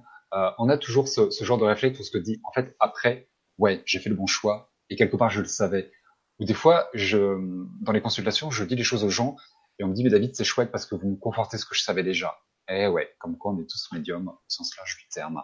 Et tout ça, il faut le redéfinir, il faut le découvrir à l'intérieur de soi et vous faire confiance et toujours, toujours, toujours vous laisser le temps, avancer avec légèreté, avec amour et prendre plaisir à, tout ce que vous allez, à, tout ce que vous allez vivre et découvrir. Rappelez-vous que la médiumnité, c'est une source d'amour, de bien-être et de connaissance. C'est un apprentissage. C'est là où il faut se brancher sur les enfants intérieurs, vous dire que tout est possible, tout est réalisable. Pourquoi les autres et pourquoi pas vous? Ça, c'est un truc qu'il faut bannir de vocabulaire. C'est pour ça que certains égaux qui vont euh, se tenir à distance de vous, que eux peuvent, que eux ceci et que cela et que pas vous, non, pour moi c'est une grosse bêtise. Ne les écoutez pas, écoutez-vous et testez. Avant de dire que vous n'êtes pas capable, tester. Attends, parfois ça prend du temps, ça c'est sûr. Voilà, moi j'allais dire exactement la même chose, quelle que soit la personne qui est en face de vous, que ce soit un médium professionnel ou pas, si ce qui vous dit ne vous parle pas, euh, vous n'êtes pas obligé de le prendre. Après, de toute façon, c'est la vie qui, qui, va se charger de montrer euh, si le médium avait raison ou pas. Moi, je sais qu'il y a des choses qu'on m'a dites en consultation qui ne me parlaient pas et qui sont pourtant avérées euh, véridiques après. Et à l'inverse, il y en a qu'on m'a dites dans lesquelles je croyais dur comme fer et, et, qui se sont pas passées. Mais voilà, pour moi, le, vraiment, ce qui est important, c'est de, de garder votre votre axe, quoi, de, de, voir comment vous vous sentez par rapport à ce qu'on vous dit. Euh, et à chaque instant, euh, vous, vous, êtes libre d'accepter, de valider ou pas, de valider ou pas. Euh, sachant que, comme dit David, de toute façon, vous, vous, pouvez aussi faire des erreurs et que c'est pas important. Les erreurs euh, font partie du font partie du parcours. Elles, vous voyez les choses euh, avec la, la, perspective qui est la vôtre à un instant T et qui peut-être demain ou dans un mois ou dans dix ans sera différente. Et, c'est comme ça qu'on évolue tous. Donc il y a, y a pas d'erreur. Voilà. Ouais, la médiumité a des raisons que la raison ignore. ça c'est joli. Voilà. Pas mieux. Je, je vais clôturer l'émission là-dessus. Euh, donc moi je vous donne rendez-vous. Euh, je vous donne rendez-vous quand? Même. Ben, je vous donne rendez-vous euh, au mois de décembre parce que demain soir euh, il y a une crypte de cristaux avec euh, Frank Vandenbroek. Donc c'est pas une émission publique, c'est un soin collectif pour lequel il faut vous inscrire. J'en profite d'ailleurs pour vous rappeler, si vous voulez participer, de ne pas attendre la dernière minute, parce que certains d'entre vous sont spécialistes et que je vais clôturer les, inscriptions demain euh, en fin de journée pour avoir le temps d'établir toutes les factures. Donc n'attendez pas une heure avant le soin, parce qu'il sera trop tard. Euh, faites ça encore demain, je vais dire jusqu'à 17-18 heures maxi. Euh, si vous voulez faire le soin en direct. Ce week-end, il y a l'atelier euh, Voyage au cœur de l'Atlantide sur deux jours avec euh, Christian Duval. Donc un premier module samedi après-midi, un autre module dimanche après-midi. Euh, voilà, vous pouvez voir l'émission sur l'Atlantide que Christian a faite il y a quelque temps sur la chaîne. Et puis donc moi je vous retrouve pour la prochaine émission publique début décembre. Je crois que c'est la semaine du, du 11 décembre, puisqu'entre temps bah, ce, ce, sont des ateliers, donc vous me verrez pas à l'antenne euh, en même temps que tout le monde. En tout cas, je remercie David euh, d'avoir été avec nous ce soir. Il fait pas beaucoup euh, d'apparitions publiques ailleurs que sur sa propre chaîne, donc je suis toujours très honorée quand il accepte de, de, consacrer son temps à la mienne. D'ailleurs, je l'ai pas dit, David, mais il y, avait des gens sur le chat qui disaient qu'ils étaient très contents de te voir euh, en live, parce que c'est vrai que euh, sur ta chaîne, on, on, te voit plutôt dans un format où, où c'est tourné chez toi et où c'est c'est pas interactif, donc c'est différent. Et ils ont apprécié de te découvrir ou, ou revoir euh, dans ce, ce format-là.